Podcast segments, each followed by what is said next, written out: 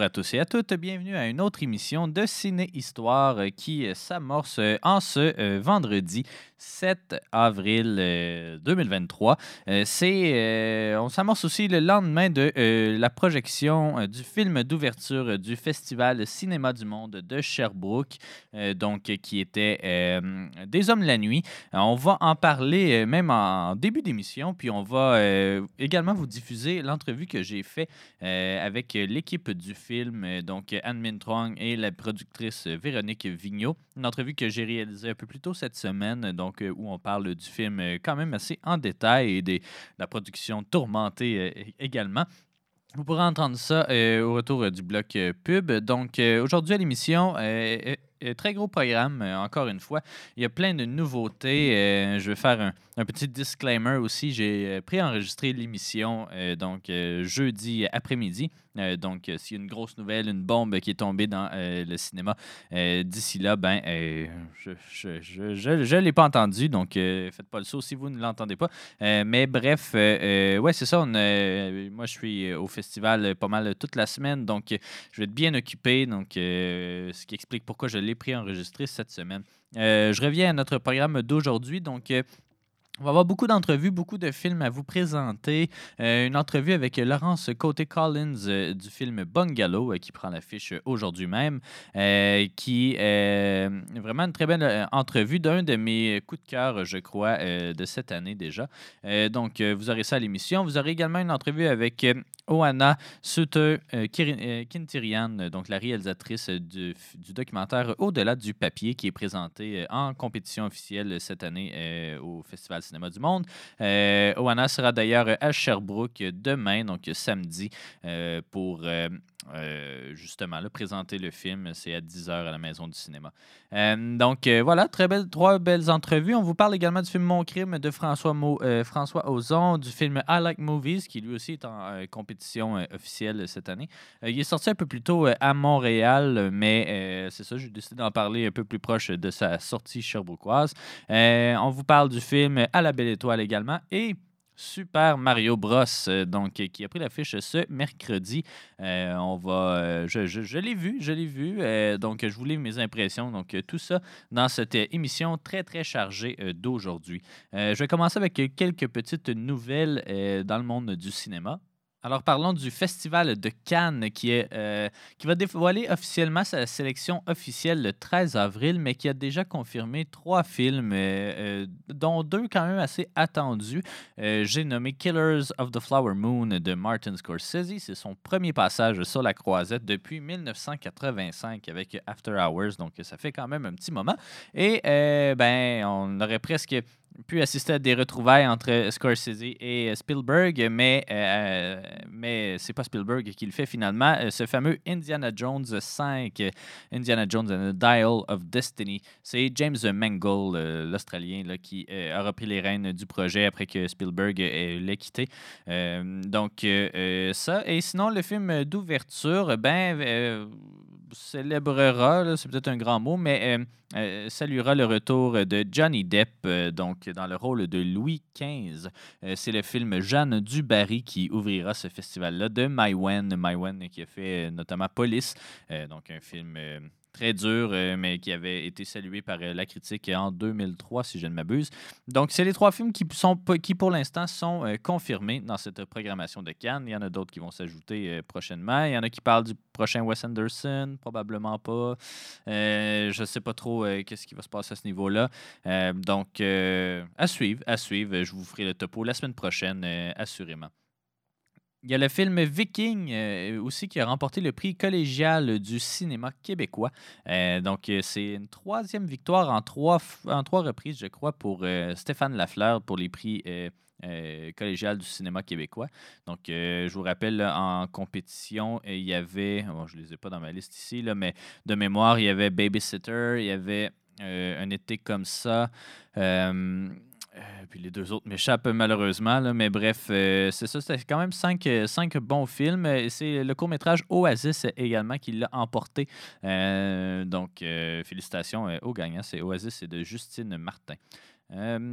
Il y a d'autres films qui euh, prennent l'affiche aussi euh, cette semaine, euh, outre ceux que je vais vous mentionner, notamment Air, donc le, on va dire biopic, là, en fait, sur le deal entre Michael Jordan et Nike pour, pour une des, souliers, bref, euh, les Jordan Air euh, ou les Air Jordan. Euh, j'avoue que je connais pas trop cette histoire-là, mais bref, un film qui est quand même bien salué par la critique. C'est le nouveau long métrage de Ben Affleck qui joue d'ailleurs dedans et puis qui se voit réuni avec son ami de toujours, Matt Damon. Il y a également Jason Bateman, Viola Davis, Chris Tucker et Chris Messina dans ce film-là. Un film produit par Amazon Studios. Donc, il est au cinéma en ce moment, mais probablement qu'il va se ramasser sur Amazon Prime assez rapidement.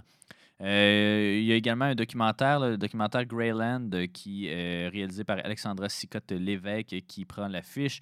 Euh, donc, c'est. On, y suit, je crois, de, la désindustrialisation dans le nord des, États-Unis.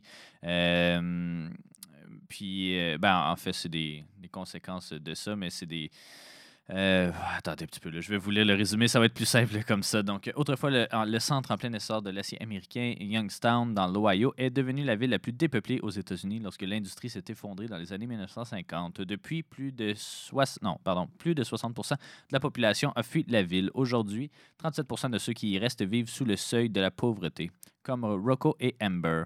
Ex-héroïnomane devenu archéologue urbain, Rocco les décombres de centaines de maisons abandonnées. Vêtements vintage, disques, disques œuvres d'art, tout ce qu'il trouve va à Greyland, une galerie d'art et friperie, pour être converti en argent.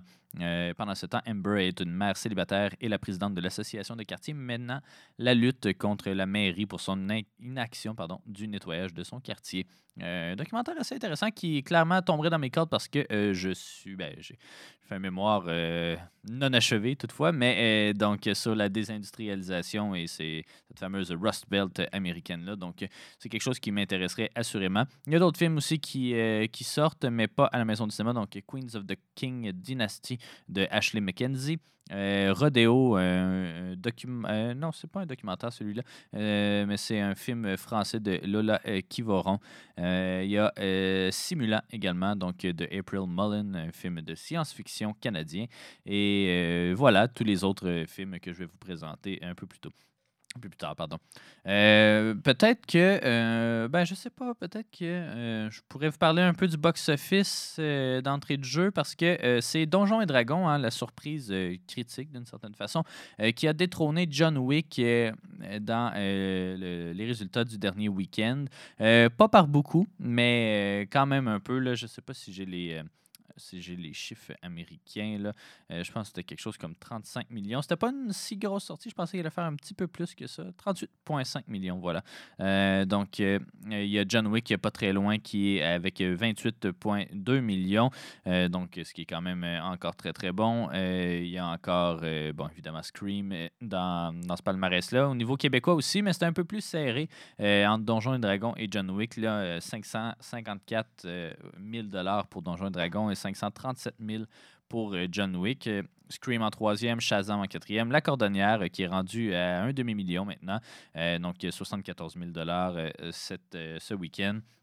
Euh, Creed, euh, Creed 3, Avatar, euh, qui a fait 20 millions au Québec quand même. Il est toujours dans le top 10.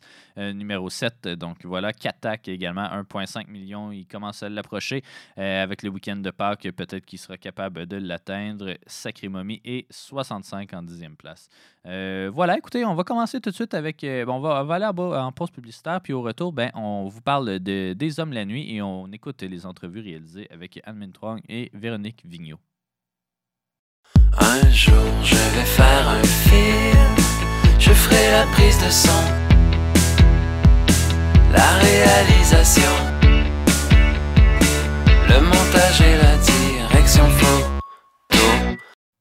Vous êtes de retour à Ciné Histoire. Et puis maintenant, ben, parlons du film euh, du moment ici à Sherbrooke, en Estrie en général. J'ai nommé Des Hommes la nuit, premier long métrage de Anne Mintrong euh, qui euh, évolue dans le milieu quand même depuis un petit moment, mais aura pris dix ans à concrétiser ce projet-là qu'il avait de, de long métrage. Un long métrage assez ambitieux, je dirais pas film choral, mais on, on s'y approche quand même un petit peu. Euh, c'est un film avec une très bonne euh, distribution. Euh, je vous les mentionne dans, quelques instants. Mais donc, on, y suit en fait dans ce film-là trois hommes issus de générations différentes qui sont, sont, rendus au moment de passer à la prochaine étape de leur vie, puis ils sont pas certains d'être d'être prêt à cette nouvelle étape-là. Donc, euh, euh, c'est euh, Louis, on commence par Louis, donc 17 ans, qui, qui est dans son bal définissant, qui vient de terminer secondaire, puis qui, qui s'amorce à faire son entrée dans le monde adulte. Louis est peut-être un peu perdu euh, dans, sa vie. Euh, il suit beaucoup euh, ses amis, donc qui, eux, ont décidé de, joindre l'armée. Donc, il décide de faire de même, mais ça n'a pas l'air d'y tenter plus que ça. il va faire la rencontre notamment de Billie Jean, qui est jouée par Jade Charbonneau. Et voilà. en fait, tous ces hommes-là vont rencontrer une personne qui vont les suivre au courant de, cette nuit. puis, voilà, ben, je vais en parler un peu plus tard. Euh, donc, euh, le deuxième homme, c'est Steve, joué par Jean-Moïse Martin, donc euh, environ 35 ans, qui, qui vient d'assister à la naissance de son premier enfant. puis, ben, c'est ça, les choses se passent pas exactement comme il l'aurait souhaité. Il va faire, lui, la rencontre de, j'ai plus son nom exactement, mais il est joué par Derek Frenette, donc l'humoriste quand même connu. puis, c'est ça, qui est devenu acteur depuis les dernières années. Donc, voilà. Et Michel, 60 donc joué par euh, Pierre Verville, qui euh, amorce sa retraite en tant que euh, ancien professeur. je ne sais pas trop c'était quoi la matière, mais bref, Ancien professeur, euh, puis euh, lui, il est divorcé depuis très peu. Euh, il a perdu de vue donc ses enfants. Puis voilà, c'est comme à la croisée des chemins dans le dernier acte de sa vie, puis il sait pas trop quoi faire avec ça. il va rencontrer, lui, Myriam, jouée par Edith Cochrane, qui est d'ailleurs la présidente du FCMS cette année. donc voilà, c'est pas mal ça qu'on retrouve ici. Donc, une espèce, pas nécessairement un film choral, je, ne l'appellerai pas comme ça, mais tu sais, il y a clairement trois histoires euh, distinctes qui se mélangent au sein de la même nuit. Euh, leurs chemins vont pas se croiser. Il y a peut-être des échos d'une histoire à l'autre, mais euh, il a pas. il y a pas ce qui les unit vraiment, c'est les thématiques qui vivent et puis l'espèce de sentiment d'être d'être perdu dans ce, monde-là, ou en tout cas dans leur vie, à la croisée des chemins. D'entrée de jeu, c'est ça, je, suis, je suis content d'avoir aimé ce film-là parce qu'il y avait beaucoup d'attentes, je crois. Puis il y a beaucoup de gens à Sherbrooke qui vont se faire des attentes sur ce film-là parce qu'il y a tellement de gens qui ont contribué. C'est un film socio-financé. Euh, il y a des entreprises qui, qui ont participé et tout. Donc, euh, il va avoir. ben, il y a eu beaucoup de gens à la Maison du cinéma pour euh, la projection du film. Là. on parle de 850 personnes aux dernières nouvelles. donc, ça fait beaucoup de monde. Puis si ça avait été un film moyen ou un film un peu bof, ben, tout le monde, le monde n'aurait pas été fâché nécessairement, mais il aurait fait Ah, OK. Euh, puis euh, c'est pas ça qu'on a. Honnêtement, c'est un, un, très bon film, euh, Des Hommes la nuit. c'est pas gênant du tout. J'ai vraiment apprécié mon expérience. Je l'ai pas. C'est pas, pas non plus le film de l'année. À mon avis, il.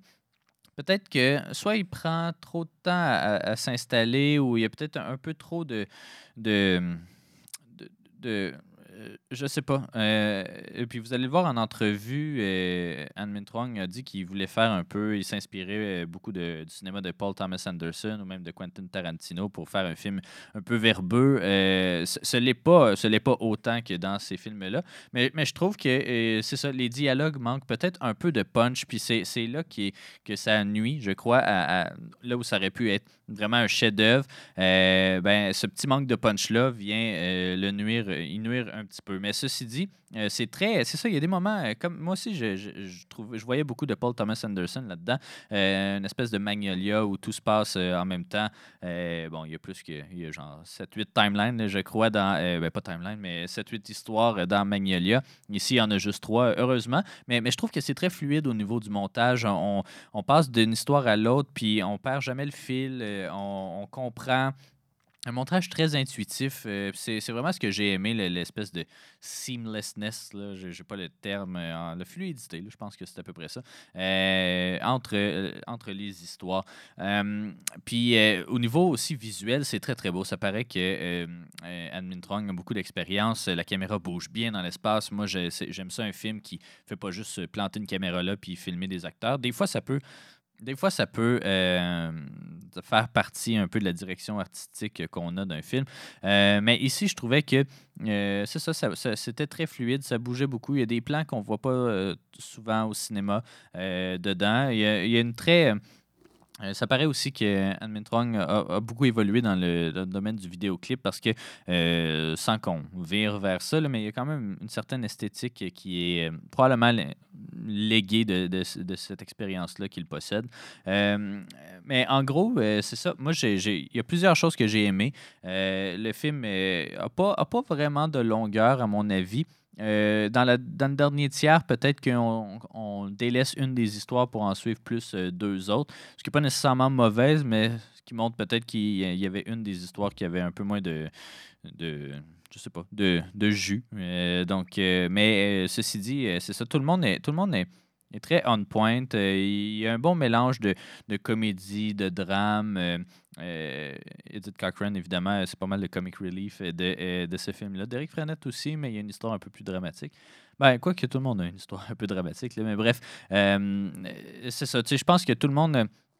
Tout le monde est, efficace euh, dans ce film-là. Évidemment, ce qui va plaire beaucoup aux Sherbrookeois à Sherbrookeoises, ben, c'est de reconnaître euh, sa ville euh, et les environs aussi. Il n'a pas juste été tourné à Sherbrooke, mais on va beaucoup reconnaître des, lieux de tournage, la petite boîte noire. on va reconnaître ben, le centre-ville, ass- assurément, les fameuses tours d'eau à Rock Forest. Bref, il y a plein de, moments, le séminaire à Sherbrooke aussi. Euh, donc, euh, c'est ça, c'est très plaisant. Euh, C'est sûr que les gens à Montréal n'auront pas cette plus-value-là, mais je pense que ça paraît que c'est pas tourné à Montréal, puis ils s'en cachent pas, même s'ils disent pas que c'est clairement à Sherbrooke. Mais c'est ça, je pense que ça, ça fait du bien euh, de pas juste voir encore Montréal. On n'est plus, on plus le facteur wow de reconnaître une place à Montréal, parce que tout le monde est allé un peu. Tandis qu'ici, à Sherbrooke, ben, c'est ça, on est. on a. euh, c'est ça. Les, gens vont aimer voir euh, reconnaître leur station-service, vont aimer euh, voir, euh, c'est ça, les quartiers qu'ils fréquentent, les lieux qu'ils fréquentent. Donc, ça, c'est vraiment, c'est vraiment cool. Puis, c'est propre à nous aussi.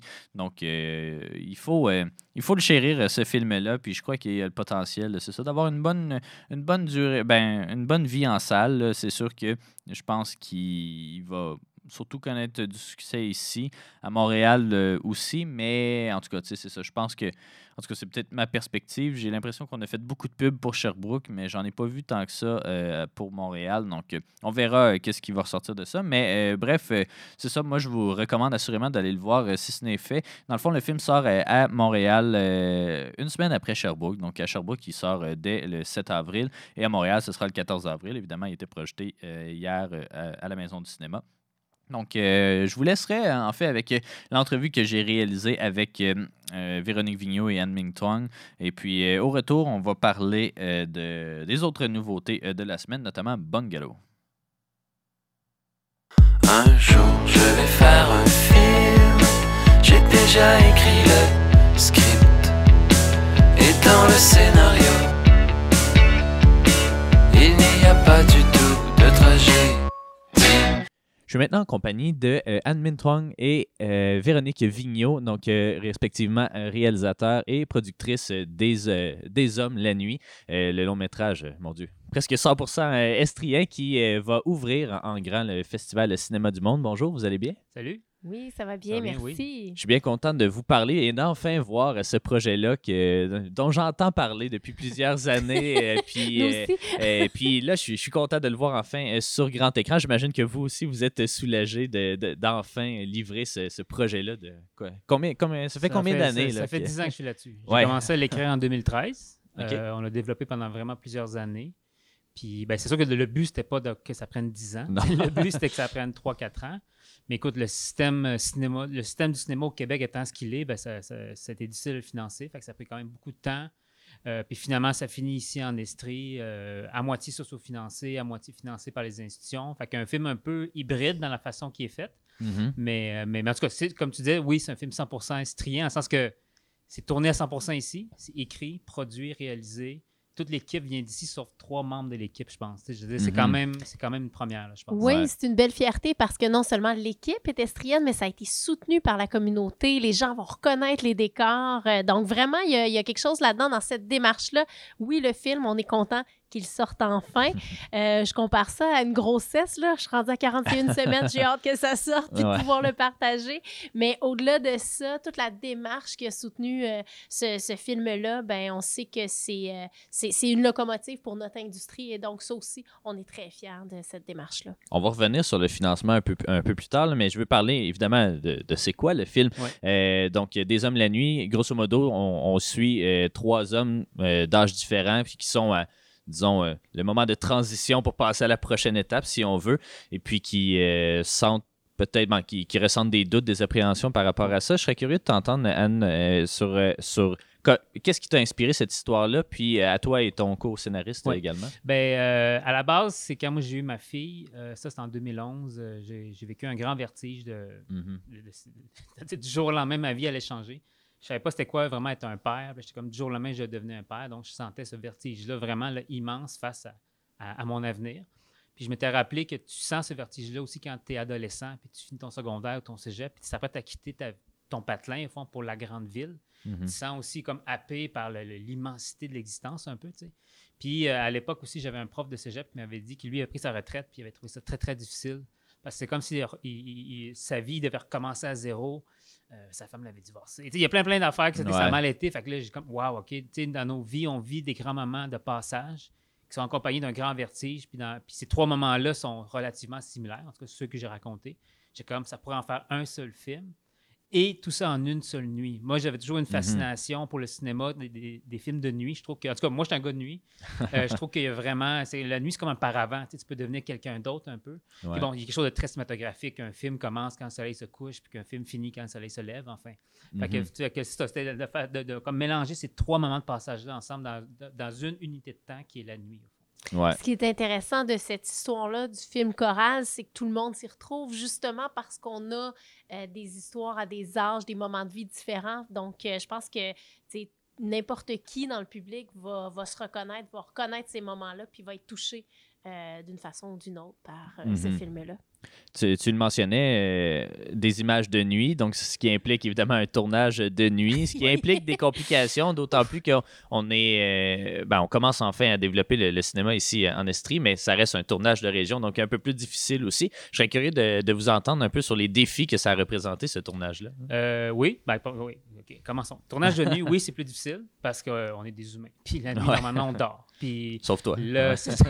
Lui, c'est Ouais, un robot. mais moi, je t'avoue que je- j'appréhendais un peu comment ça allait se passer, mais c'est très bien passé, en tout cas dans mon cas. Physiquement, je pense que mon corps était relativement adapté. Mais quand même, c'est différent de finir ta journée à 6 heures le matin, puis de recommencer à 6-7 heures le soir, enfin. Ouais. Fait que oui, il y a la nuit qui complique les tournages, mais tu sais, d'un autre point de vue, technologiquement, on est rendu à un niveau assez avancé que c'est plus une contrainte technique, c'est rendu une contrainte physique et humaine. Mhm.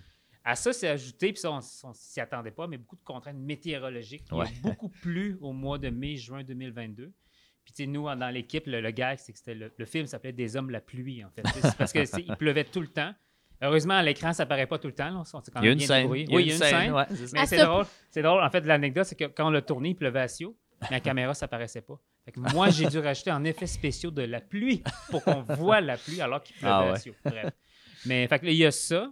Puis sinon, ben, l'autre défi, je pense, du tournage, c'est que nous, on a tourné sur tout le territoire estrien. Donc, les cinq, cinq territoires font euh, Merci du Granit, des Sources, même Frémagog, Quaticook et la ville de Sherbrooke. Donc, ça impliquait beaucoup de déplacements, beaucoup de Mhm. repérages de lieux. Fait que, tu sais, euh, c'est pas comme si on faisait un film dans un appartement puis on passait 20 jours. Chaque jour, on déplaçait. Fait que, Au c'est- moins. au moins. Au Puis moins des un fois, lieu, dans des une fois journée, deux ou trois lieux dans une journée. Fait que, bref, tu sais, ça- je sais que pour le commun des mortels, ça paraît peut-être pas compliqué, mais pour nous, tu sais, le cinéma, c'est une grosse machine. Quand on se déplace, plein de voitures, plein de camions. Mhm. Tu sais, Il y a vraiment une lourdeur. Ben, juste dans la scène d'ouverture avec euh, la, la promenade de vélo, là, Oui. je reconnaissais que certains endroits, puis j'étais comme, ouais, ils sont pas à côté, là. ils Non, sont non, pas- c'est ça, c'est ça. Mais, mais toi, la, la scène d'ouverture était filmée la première journée. Mhm. Puis C'était la- genre, il faisait 25 degrés. Tout le monde a pogné même un coup de soleil. C'était la journée parfaite. Mais tu sais, le, le- le- le- le tournage a été planifié en conséquent de qu'on se déplaçait. là. Ouais, ouais, ouais. Oui, puis ajoute à ça une autre couche au niveau de la difficulté, le fait qu'on on a tourné avec un plus petit budget euh, que, qu'on aurait tourné normalement, mais ça amenait aussi le fait que les gens avaient plusieurs chapeaux. Donc, on était une plus petite équipe.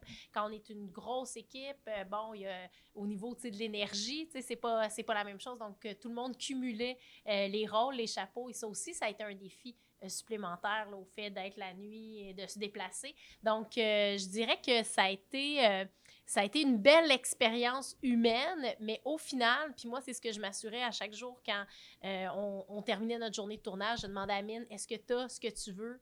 Est-ce que tu as. Puis à chaque fois, c'était oui et même mieux des fois. Donc, on était très contents. ce qui fait que quand il est parti en montage, il y avait le matériel qu'il avait besoin pour faire ce film-là. Donc, on a, oui, eu des embûches, des épreuves, mais je pense que ce qui ressortait aussi, c'est la qualité des humains qui étaient là, l'équipe, et c'est ce qui est ressorti aussi des gens qui venaient d'extérieur, les comédiens qui ne nous connaissaient pas, de dire, wow, tu sais, c'était une belle expérience parce qu'il y avait des gens, et on a vraiment vécu ça, cette idée de famille-là qui se tient, puis qui passe au travers euh, ces, euh, ces nuits de tournage. Euh, je vais parler, euh, Véronique, à la productrice en toi parce que euh, on l'a mentionné, bon, il y a eu des subventions, mais il y a aussi eu euh, du sociofinancement. Est-ce que tu. puis c'est- pas, le- c'est pas le premier film à le faire non plus, mais il y a de plus en plus de films qui se tournent vers ces options-là pour financer les productions. Est-ce que tu penses que c'est. Euh, pas l'avenir d'une partie de notre cinéma québécois, euh, puisque on peut pas évidemment financer tous les projets euh, à Bon, niveau on de l'État. ouais. On peut pas effectivement financer tous les projets. Je pense que le défi, c'est aussi beaucoup les premières œuvres. Donc, dans ce cas-ci, c'était le premier long Mhm. métrage de Mine. Euh, la SODEC Téléfilm euh, finance le cinéma au Québec, euh, mais ça reste de l'argent public. Avec l'argent public, on ne peut pas prendre de risques. Donc, on, on préfère des fois entre deux euh, scénarios, un scénario un peu moins risqué, donc un réalisateur, une réalisatrice déjà connue qui a, qui a eu un succès soit euh, au niveau du public ou euh, au niveau des festivals. Donc, euh, c'est souvent les premières œuvres qui sont un petit peu plus difficiles à financer et encore plus en région. On va, on va Ouais. s'avouer qu'il y a une couche de plus. Donc, on, on s'est dit, si on veut que ce film-là existe, il faut euh, y croire plus que les institutions à, la base. Et on a réussi à embarquer la population. C'est Mhm. écrit dans le générique, puis je trouve ça vraiment touchant. 322 contributeurs. Et, Ouais. et c'est ajouté à ça aussi des entreprises qui ont cru en nous. Les MRC, les territoires, on, on les nommait tout à l'heure, mais ces gens-là ont fait, oui, venez tourner chez nous, on va même vous appuyer financièrement pour que ce film-là existe. Donc ça, ça a été aussi une espèce de moteur. Puis, tu sais, dans les nuits où on était fatigué, c'est cette énergie-là, c'est- la, la communauté qui nous soutenait.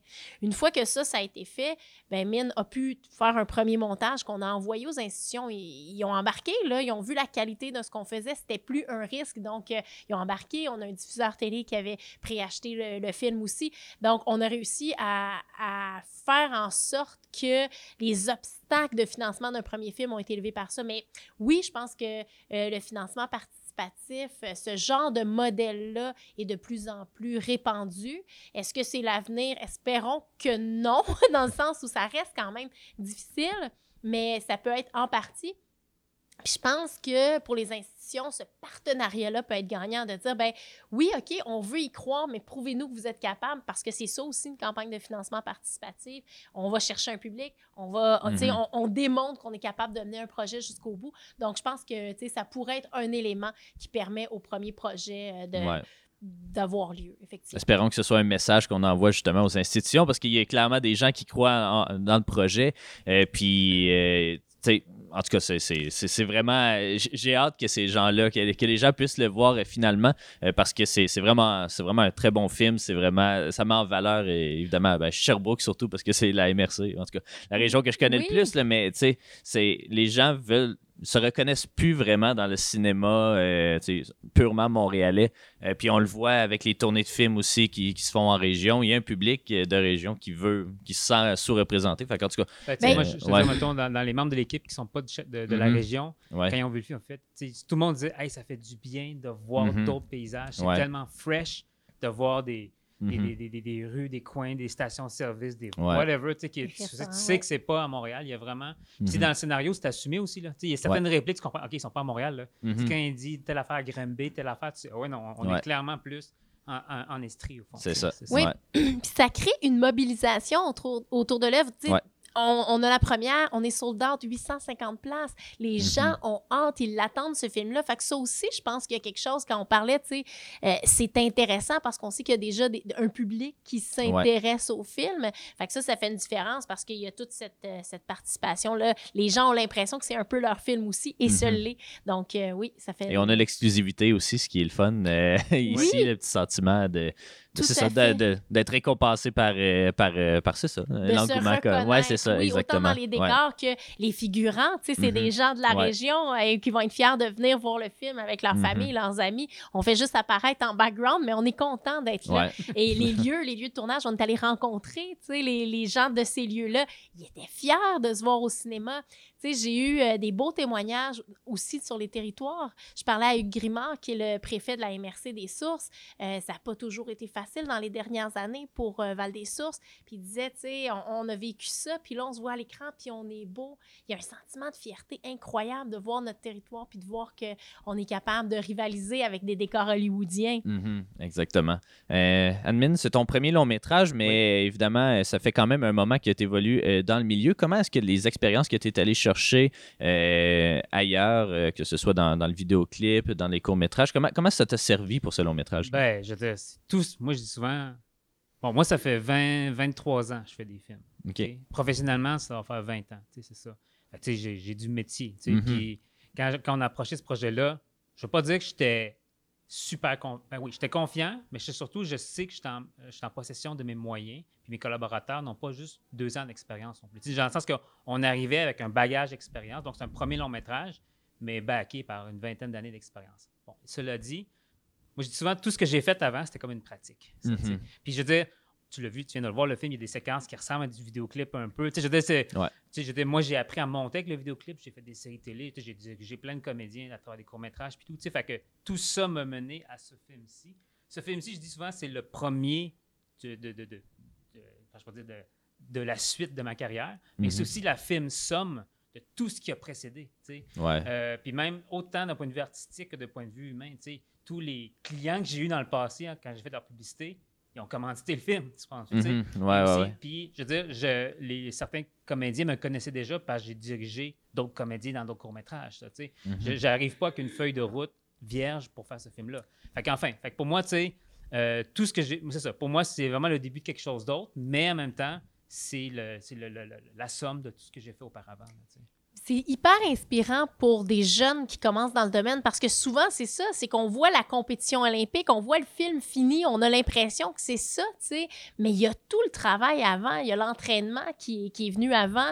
Et je pense que ça, c'est important pour les jeunes de voir qu'on a tout le goût de faire notre premier film à 22 ans, là, mais en même temps, le premier film ne serait pas ce qu'il est si Mine n'avait pas le nombre d'années d'expérience et le nombre Mhm. d'années d'expérience de vie aussi, parce que notre regard sur le monde, sur les choses évolue avec les années. Donc, je pense que ce travail-là, des fois, on a le goût que ça aille vite, on a le goût de passer tout de suite, puis tu sais, de, de, de, de passer go, de réclamer 200 dollars, mais la vie, c'est pas ça. Puis dans le domaine artistique, pour avoir travaillé dans plein d'autres domaines où ben, tu fais des études, tu commences à travailler et tout de suite, tu deviens ce, le métier que tu as choisi.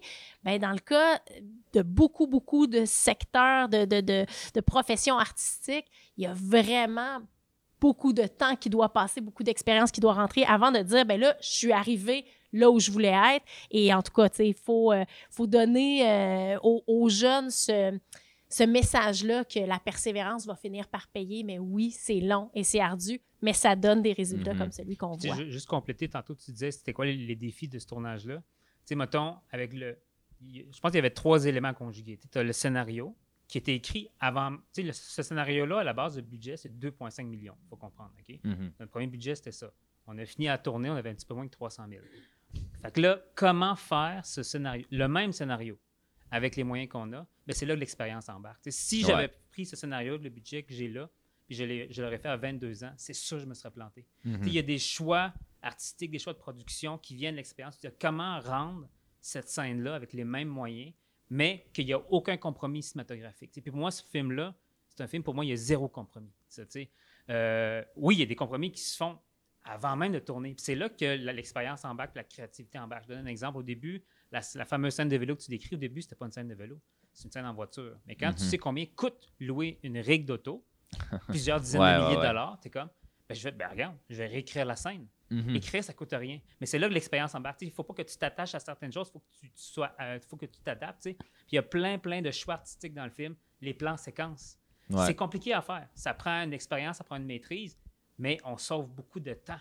Mhm. Puis le comédien est content, il peut faire 12 prises de la même prise. C'est ça. Ouais. Fait c'est ça. Fait que c'est tous des choix artistiques, slash de production, slash qui vient aussi de mon bagage. Fait que c'est tout ça qui peut mener à faire un film, je pense, de cette qualité-là, avec les moyens qu'on avait. Ce qui est beau, c'est qu'au final, ces choix-là, ben, on se rend compte que tu sais, c'est c'est peut-être même mieux que ce que Oui. c'était à l'origine. La scène de vélo, non seulement c'est magnifique euh, au niveau tu sais, de la direction photo, mais ça met en valeur le territoire, puis il y a quelque chose qui s'installe. Fait que c'est comme si les, ce, qui, ce qui était au départ des compromis sont devenus finalement des choix artistiques et Mine a réussi à les exploiter de façon à ce qu'on fasse comme ça aurait pas pu être autre chose que ça finalement. Mhm. Ouais, ouais. fond, L'expérience, c'est ça. C'est quand tu vois une contrainte, t'en fais euh, Mhm. une valeur artistique, t'en fais plus une contrainte. C'est là que le- le- la créativité embarque. Euh, Parle-moi euh, des trois acteurs là, qui sont au centre pas mal euh, du, euh, du récit. Euh, euh, vu que c'est un projet qui est échelonné sur 10 ans puis que tu as, coécrit, j'imagine que tu avais peut-être des gens euh, un peu en tête, mais euh, finalement, euh, pourquoi s'être arrêté sur le choix de ces trois acteurs-là, ben, notamment Jean-Moïse, Jean-Moïse, Jean-Moïse, ouais. qui, qui est de Sherbrooke. Euh, oui, effectivement, c'est sûr qu'un projet qui dure 10 ans, ton casting évolue. Euh, Il y, y a- y des- il y a des acteurs qui étaient associés au projet jusqu'à la toute fin. Avec 3-4 mois du tournage, ils ont, ils ont backé. On a pris Mhm. quelqu'un d'autre. Mais tu sais, moi, je, je, je- je- crois à. Quand je veux dire, les, les- les- choses qui se placent dans la vie, c'est pas pour rien. Ça, tu sais. Puis, mettons, par exemple, bon, Jean-Moïse, ça n'a pas toujours été lui, mais Jean-Moïse, moi, je le connaissais. Puis, l'ayant vu, puis tu sais, j'ai dit, j'ai fait d'autres tournages, j'ai vu, un moment donné, c'est devenu une évidence. J'ai fait, oui, c'est lui. C'est Mhm. ça. Puis, pas juste parce que c'est un gars d'ici, mais aussi, moi, Jean-Moïse, c'est un des meilleurs acteurs que j'ai jamais travaillé. Mhm. Il ne sait pas. C'est ça l'affaire. Sa plus grande qualité, c'est qu'il ne sait pas à quel point il est bon. ça. À quel point il est polyvalent. Il est vraiment très physique. Il est aussi, aussi bon en, en comédie qu'en drame. Il est vraiment. Puis, il a vraiment beaucoup de qualités, je trouve, Jean-Moïse. Euh, Mathaï Stevens, pour- je veux juste rappeler, Mathaï, au tournage, il avait 15 ans. Dans le film, aujourd'hui, il a 16 quand C'est ça. Puis dans le Ouais. film, il joue un personnage de 17 environ. Mhm. Puis lui, c'était quasiment un hasard parce que dans le processus du film, on a fait des auditions ouvertes à tout le monde. Ouais. Monsieur, madame, tout le monde, ton oncle, ton cousin pouvait auditionner. Qu'on a reçu beaucoup de candidatures. Et il y avait certains comédiens professionnels qu'on avait ciblés en disant Toi, on veut que tu auditionnes pour tel rôle. tu sais. Mhm. Puis ma taille, on ne l'avait jamais ciblé. C'était un coup de chance. Son agence avait envoyé la vidéo. Quand je l'ai vu, tout de suite, j'ai vu qu'il y avait quelque chose. J'ai fait OK, il y a quelque chose là. Puis en plus, il y a un casting très particulier, ma taille. Là. En fait, il est Mhm. moitié Ouais. maori, moitié québécois. Mhm. tout de suite à l'écran, je pense que ton œil est capté par son look. Puis, il y a aussi une pureté. À 15 ans, je veux dire, tu n'as pas encore développé tes, tes- tes réflexes de jeu. Fait qu'il est très pur à l'écran, c'est ça qu'on cherchait au fond. Mhm. Fait que, bref, Matai a passé à travers quand même un long processus d'audition là, euh, euh, pour, pour, pour, pour- pour qu'on puisse le sélectionner. Pour Pierre Verville, c'est en fait, un moment donné, quand notre comédien qu'on avait ciblé pendant une dizaine d'années nous a baqué, il fallait, fallait réagir quand même rapidement. Puis, Pierre, moi, il a toujours été dans, dans, dans- dans mon casting quelque part, que ce soit pour ce projet-ci ou un autre. Puis j'ai fait, ben là, c'est le bon moment. Puis tu vois, avec le recul, quand je dis rien n'arrive pour rien, je pense que Pierre cadre encore mieux dans le casting Mhm. du personnage de Michel que celui qu'on avait euh, précédemment. Mhm. Euh, je vois le temps qui file, malheureusement. Ouais. j'en- parlerai pendant des heures, mais euh, je serais curieux de t'entendre, Admin, sur euh, peut-être tes influences. sur, tu disais que tu aimes les films qui se déroulent la nuit, ou en tout cas que c'est un peu symbolique, que tout se passe dans une, une soirée, puis qu'on en sort transformé. Est-ce que tu as des, des films qui t'ont inspiré ou qui t'ont influencé pour Des Hommes la Ouais. nuit? Ben, des- je pense que Des Hommes la nuit, c'est un amalgame de plusieurs choses. Mhm. Il y a clairement du Paul Thomas Anderson. là. Ouais, il y a ouais, ouais. Magnolia dans ce film-là. Je me, je me demandais, honnêtement, ben, je veux pas trop euh, spoiler le film nécessairement, mais il y, a, il y a une scène avec euh, une chanson, puis, euh, et puis des acteurs qui, qui la chantent. Puis je me demandais si ça allait faire comme dans Magnolia, où les autres personnages Ah, allaient chanter aussi.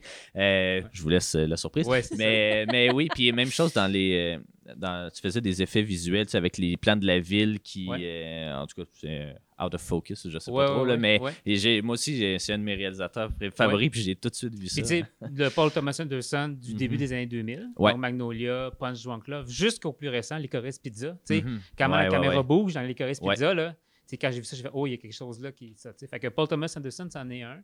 Euh, sinon, euh, je dirais euh, Alexander Payne, au niveau du ton, Mhm. tu sais, comé- tragicomédie, Ouais. parce que tout bon, dans le film, je pense que ça commence assez léger, il y a des scènes très comiques, ou on tombe dans quelque chose de plus grave, puis ça, on, on- on se promène beaucoup entre la tragédie puis la, puis la comédie. Ouais. Je trouve qu'Alexander Payne, c'est un des, des ceux qui, qui maîtrise bien ça.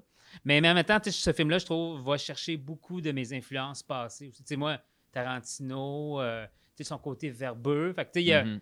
il y avait un danger aussi d'écrire un film aussi verbeux, c'est que moi je voulais que ce soit clairement cinématographique. Puis je pense que j'ai quand même réussi le pari de prendre un film qui ça parle quand même beaucoup, mais c'est très cinématographique aussi. tu sais. Ouais. Puis euh, c'est ça. Fait que tu sais, euh, puis un des cinéastes que moi j'ai toujours euh, beaucoup influencé, c'est Wong Kar Wai, In the Mood Ouais. for Love. Fait il y a un côté très lyrique dans le film, très Mhm. poétique qu'on Ouais. retrouve dans le cinéma de Wong Kar Wai qui se retrouve là-dedans.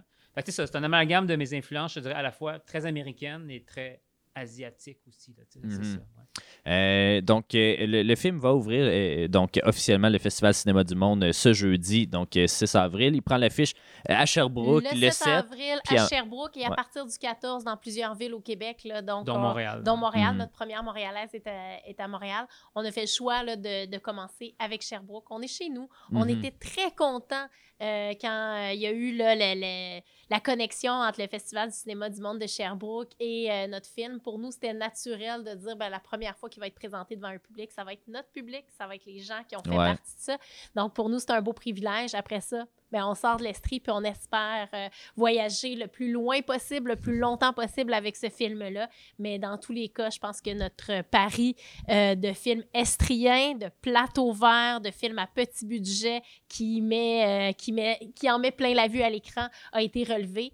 J'ai hâte de voir comment le public va l'accueillir, mais nous, on est très satisfaits et on est déjà prêt à travailler sur le deuxième et le troisième long métrage d'Admin Truong. Ouais, c'est, c'est pour un, un parallèle avec tes personnages. euh, T'as passé à la prochaine étape maintenant, puis ça devrait pas prendre 10 ans pour le prochain. Là. Je, suis le but. ouais. Le but de ce film-là, en fait, c'est que ça parte une roue puis que les Mhm. prochains films prennent le, le temps normal, c'est-à-dire 2, 3, 4 ans, Ouais. mettons, et pas 10 ans. tu sais, C'est ça. Je suis pas inquiet que c'est ça qui va se dérouler. Euh, Admin, Véronique, merci beaucoup d'avoir pris le temps de me parler aujourd'hui. Merci, Merci à à toi, c'est toujours merci. un plaisir. Un jour je vais faire un film, il ne sera pas long. Quelques petits moments, collés les uns aux autres sans narration. Vous êtes de retour à Ciné Histoire et puis maintenant, ben, parlons euh, de mon coup de cœur, je crois, cette année, euh, qui est le film Bungalow de Lawrence, euh, Lawrence, pardon, Laurence Côté Collins. Un film vraiment là, qui, qui est fait, je crois, par ma génération, mais pour ma génération, parce que euh, je m'y retrouvais vraiment beaucoup euh, dedans. Euh, ça raconte l'histoire, en fait, là, de Sarah et Jonathan qui viennent d'acheter un, un bungalow puis qui s'apprêtent à le rénover pour en faire la maison de leur rêve. Donc, ils achètent une vieille brette, là, on se le cachera pas, puis euh, à pas trop cher, mais beaucoup plus cher que ce que ça vaut. Et puis, euh, c'est ça, ils, euh, ils vont euh, tenter de le rénover, mais euh, rien se déroule comme prévu. Ils font plusieurs mauvaises décisions qui, qui vont les obliger à dépenser plus d'argent que c'est- que- que- que- qu'estimé, que, que pensé. Bon, euh, donc euh, c'est ça, tu sais, ça m'a beaucoup fait penser. euh, ben, ben là, évidemment, là, ça, ça va en, en pente fatale, entre guillemets, parce qu'il va y avoir des actes criminels plus tard qui vont en découler. Mais bref, ça me fait beaucoup penser au film des années 80 de Money Pit. Bon, les visées ne sont évidemment pas les mêmes, mais c'est le film avec Tom Hanks qui achète une vieille maison, puis qu'ils pensent que c'est la maison de leur rêve, puis là, s'écroule euh, littéralement après chacune des rénovations.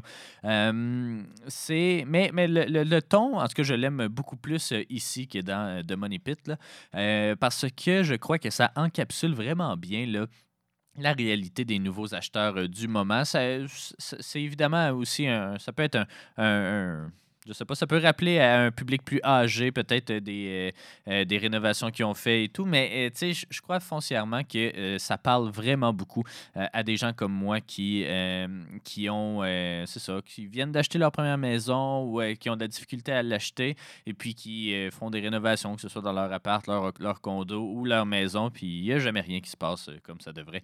J'avais déjà fait une chronique là, dans l'émission Le 16 ici là, sur pourquoi je ne survivrais pas à une apocalypse de zombies parce que maudit, je suis même pas capable de poser un cadre comme du monde sans qu'il y ait un problème.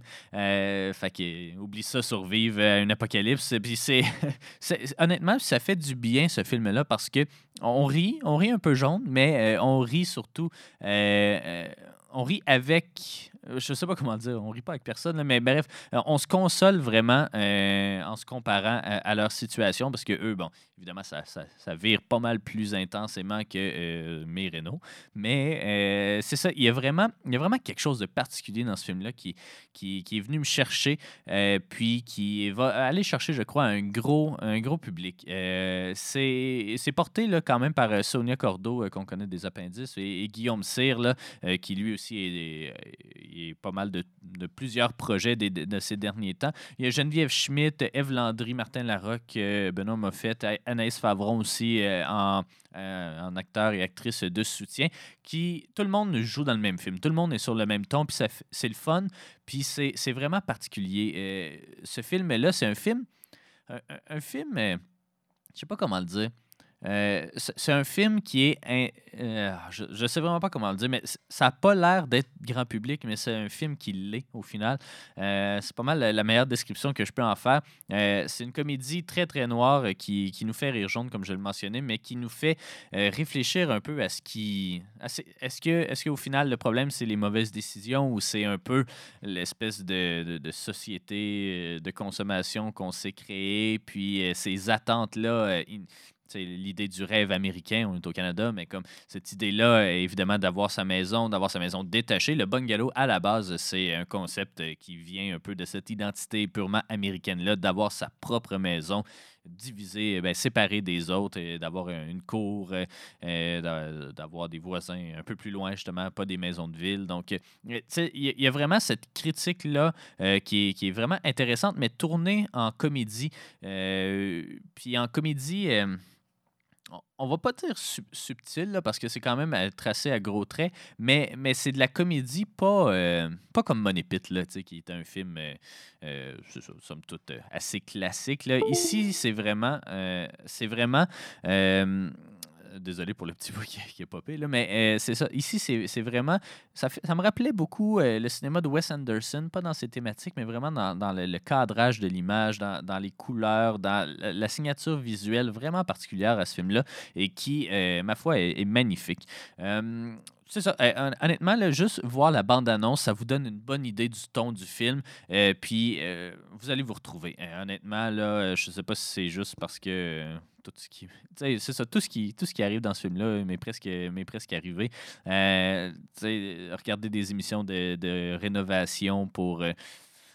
Ben, avoir des trucs, mais tu regarder un peu ce qui se fait ailleurs, puis après ça, ça te met des idées dans la tête de faire des rénaux, puis après ça, t'es comme, ah, j'ai pas les moyens de les faire, ces rénaux-là. Puis en tout cas, vivre dans la, dans la, la pas la superficialité, mais, mais quasiment, dans, dans des fausses idées qu'on espère un jour atteindre, mais que euh, peut-être qu'on n'atteindra pas euh, nécessairement. Vous le verrez dans ce film-là. Si ce couple-là euh, va finir par l'atteindre. Mais en tout cas, tous les, les problèmes qui peuvent découler, que ce soit des problèmes d'argent, des problèmes de, de, de, de- de- personnalité peut-être en- entre eux deux.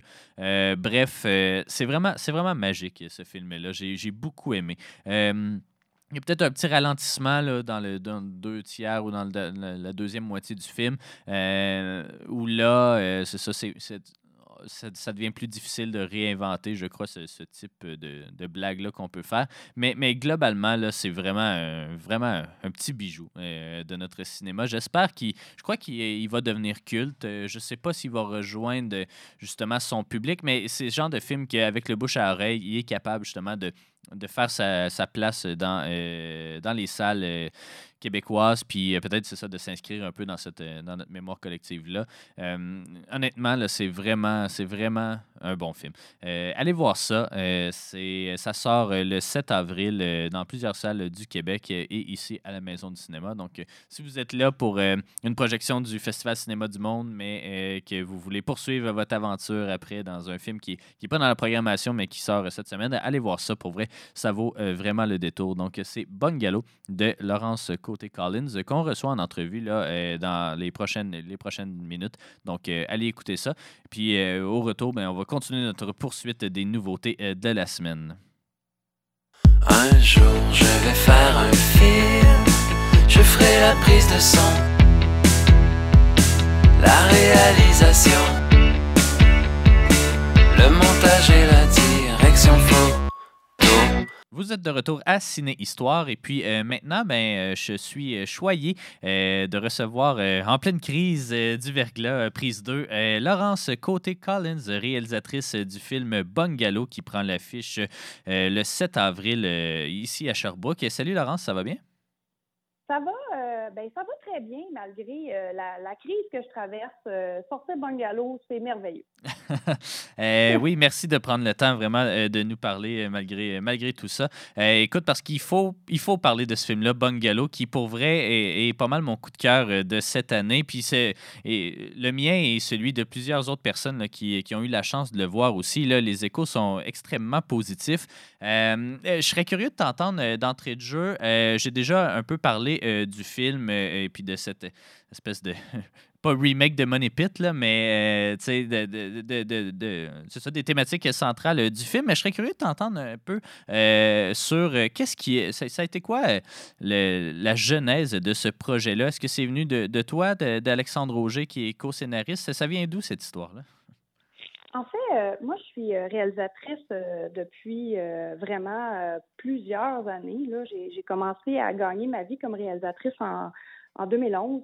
Et en fait, je, je, quand je fais du, je fais de la télé et du cinéma. Quand je fais de la télé, je suis au service de la machine et quand je fais du cinéma, je suis au service de ma propre machine. Donc, euh, je suis ce classique ordinaire euh, artiste qui fait de l'art-thérapie publique. Donc, euh, Bungalow, ça sort de moi, de mes tripes, de mon passé, de ma vie, euh, d'anecdotes que j'ai récoltées autour de moi. J'ai grandi dans les rénovations, mes photos d'enfants. j'ai une couche avec un tournevis dans les mains puis des petites bottines de construction. Donc, euh, mes- les six premières années de ma vie, mes parents euh, démolissaient des maisons pourries pour les reconstruire et les revendre un peu plus cher. Et quand j'ai eu six ans, mes parents se sont divorcés parce que quand on fait des rénovations, on ne fait pas l'amour. Donc, euh, c'est euh, par la suite, ben, je- ma mère a fait de la réno puis de la déco de façon compulsive toute sa vie. Et je dis à la blague que si je meurs dans deux semaines, donnez-moi Casa et Canal Vie et j'écoute ça de façon euh, compulsive et comblée jusqu'à temps de mourir. Euh, ben, parce que je trouve que la force vraiment du film, euh, ben, tu sais, c'est un film qui, qui me parle à moi et ma génération, c'est-à-dire les, les nouveaux acheteurs, euh, ceux qui, qui se magasinent une maison en ce moment puis qui se disent que ça, ça se passera pas.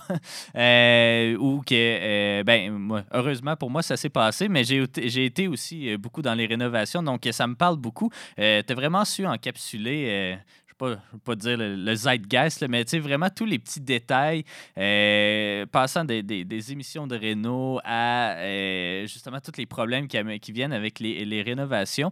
Euh, Est-ce que dès le départ, pour toi, c'était important d'en faire une, une comédie? Une comédie qui fait réfléchir quand même, mais ça reste une comédie. Est-ce que c'était important pour toi de le, présenter sous cet angle-là? Mais moi, dans la vie, je suis très cynique et on dit que je suis drôle également. Donc, j'aime l'humour. euh, j'ai besoin de rire euh, de la fin du monde permanente. Et euh, j'ai un regard très, très, très, très sombre sur l'avenir de la planète et la vie en général. Donc, j'ai moi-même choisi de ne pas faire d'enfant parce que je suis une espèce de punk no future qui est rentrée dans le système. Donc, tu sais, j'ai vraiment pris des affaires de ma propre vie. Euh, tu sais, ma maison, ma- mon appartement est aussi intense au niveau des couleurs et de la décoration que chez Jonathan et Sarah. Euh, je ne suis pas capable de m'acheter une maison, moi non plus. Euh, ce couple-là vit des enjeux dans un quartier dans lequel j'ai grandi les 20 premières années de ma vie. Euh, je, suis Sarah, je suis à deux décisions d'être Sarah. Euh, et tout ce qui se passe, à part le gros pivot un peu intense, c'est des choses qui proviennent. Moi, je fais du copy-paste.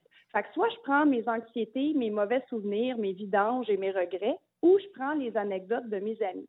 Donc, les, gens qui m'entourent sont toujours en danger d'apparaître dans mon cinéma. Donc, même la scène trash de petite culotte, c'est une histoire qui existe. Donc, euh, moi, je suis une amoureuse du documentaire et le, genre que j'ai le plus fait, dont mon premier long métrage écarté en 2016 était un faux documentaire. Euh, j'aime beaucoup prendre la vérité et l'emballer de mensonges et de bullshit. Donc, euh, tu sais, Bungalow, c'est une fiction, mais c'est très vrai quand même. Puis, je pense que tout le monde peut s'y retrouver parce que je me suis basée sur des vraies histoires. Mhm.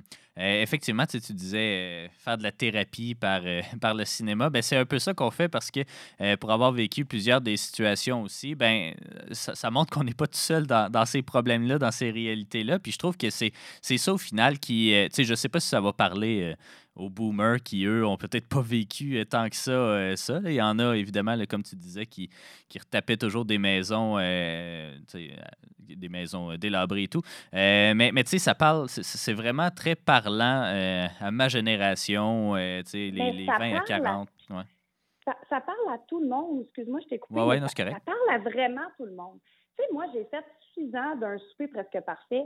J'ai rentré dans 175 maisons différentes tout ce qu'il y a dans cette maison-là, c'est des affaires que j'ai déjà vues. C'est des affaires, euh, tu sais, avoir un pot avec des branches, on dirait que c'est une maladie qui s'attrape. Tout le monde a ça. Ma mère avait ça chez eux. Des mots en anglais ou en français, c'est mûr. Tout le monde a ça.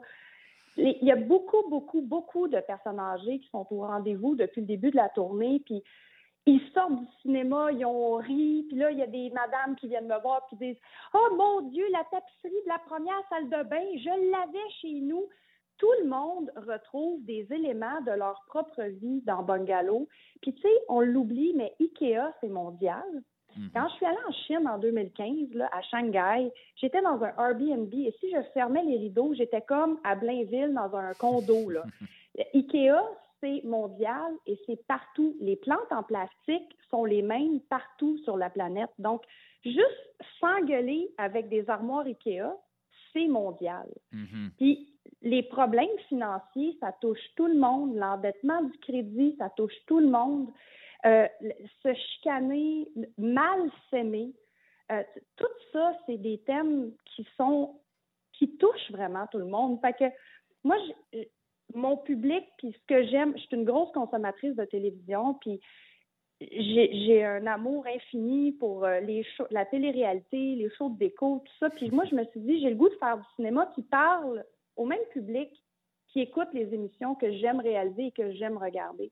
Donc, c'est un pari que j'ai fait qui est vraiment en train de fonctionner parce que pour vrai, les gens, ils, pleurent, ils rient. Tout le monde vit des émotions en regardant Bungalow. C'est comme, je capote, c'est vraiment le fun. Ouais, ouais, ouais. C'est drôle parce que au début de l'année, on a commencé l'émission Vendre et rénover, puis c'était une grave erreur parce que là, on veut tout rénover dans la maison, mais on est incapable. Euh, puis, euh, en tout cas, bref, euh, assez avec mes tranches de vie, mais ben, la question peut-être que, que, je, me posais d'entrée de jeu, parce que vous avez fait, je pense, un petit coup de pub à mettre la maison sur Kijiji ou je sais pas, faire trop une petite annonce, mais est-ce que, est que vous avez vraiment retapé une maison ou utilisé une maison qui existait déjà ou vous avez travaillé en studio? On a travaillé en studio. En fait, au départ, moi, je voulais faire un vrai flip immobilier, puis je mhm. voulais vendre la maison à la sortie du film. Euh, c'était le, film que je voulais faire, un vrai flip. Euh, mais ce qui est arrivé, c'est qu'on a tourné en pleine pandémie mondiale. Donc, euh, on a finalement construit le bungalow en studio. Donc, on avait le rez-de-chaussée dans, dans, le studio A et on avait le sous-sol dans le studio B. Et on avait une décorette Transformer avec trois murs et un plafond sur poulie euh, qui jouait le rôle de toutes les autres pièces qu'on allait, tous les autres lieux qu'on allait euh, visiter pendant le film parce qu'on ne pouvait pas avoir beaucoup de décors parce que le bois était quatre fois le prix. Et euh, c'était spécial parce que euh, le cinéma souvent se tourne de façon déconstruite. On block shoot, on tourne toutes les affaires dans le parc, puis toutes les affaires dans tel resto. Mais là, avec Bungalow, il fallait faire chronologiquement le tournage parce que Mhm. on faisait les rénovations à chaque jour. Donc, il fallait tourner en ordre chronologique. Donc, l'ouverture du film, c'est vraiment notre première journée de tournage. Euh, c'est vraiment très intéressant. Et je, veux parler de euh, la signature visuelle aussi du film. Tu parlais des couleurs pétantes euh, et tout. C'est- honnêtement, c'est un des, des, plus beaux films québécois que, que j'ai vu là, tu sais, des dernières années. Euh, euh, il y a. Il y a l'aspect visuel, mais il y a l'aspect aussi euh, composition de l'image et tout. C'est pas tout le monde qui est capable de, de faire rire avec un plan fixe. Puis je trouve qu'à plusieurs moments, justement, que ce soit avec les lettres pleines de bulles qu'on n'est pas capable de coller au, euh, au mur, ou en tout cas, il- juste, juste le- la, la salle de bain du départ est, une joke en soi. Euh, comment. Ben, c'était quelque chose que tu envisageais, j'imagine, dès le départ, mais comment tu as travaillé avec euh, ton, directeur photo euh, ou ta directrice photo, là, je ne sais pas exactement, mais euh, comment vous avez travaillé pour construire justement cette, signature visuelle particulière que le film a? Ben moi, en fait, j'ai fait une quarantaine de courts-métrages, puis mon long-métrage écarté aussi a une facture assez spéciale. Je suis une grande tripeuse de décors. Moi, c'est quand de toute façon, toutes les idées que j'ai dans la vie partent d'un objet ou d'une niaiserie ou d'un. Je prends des photos sans arrêt. Je suis très, très, très inspirée par euh, le what the fuck qui nous entoure et le fail. Donc, euh, euh, Sylvie Desmarais qui a signé la- le film euh, au niveau de la facture des décors. ça fait depuis euh, 2009 qu'on travaille ensemble, Sylvie et moi.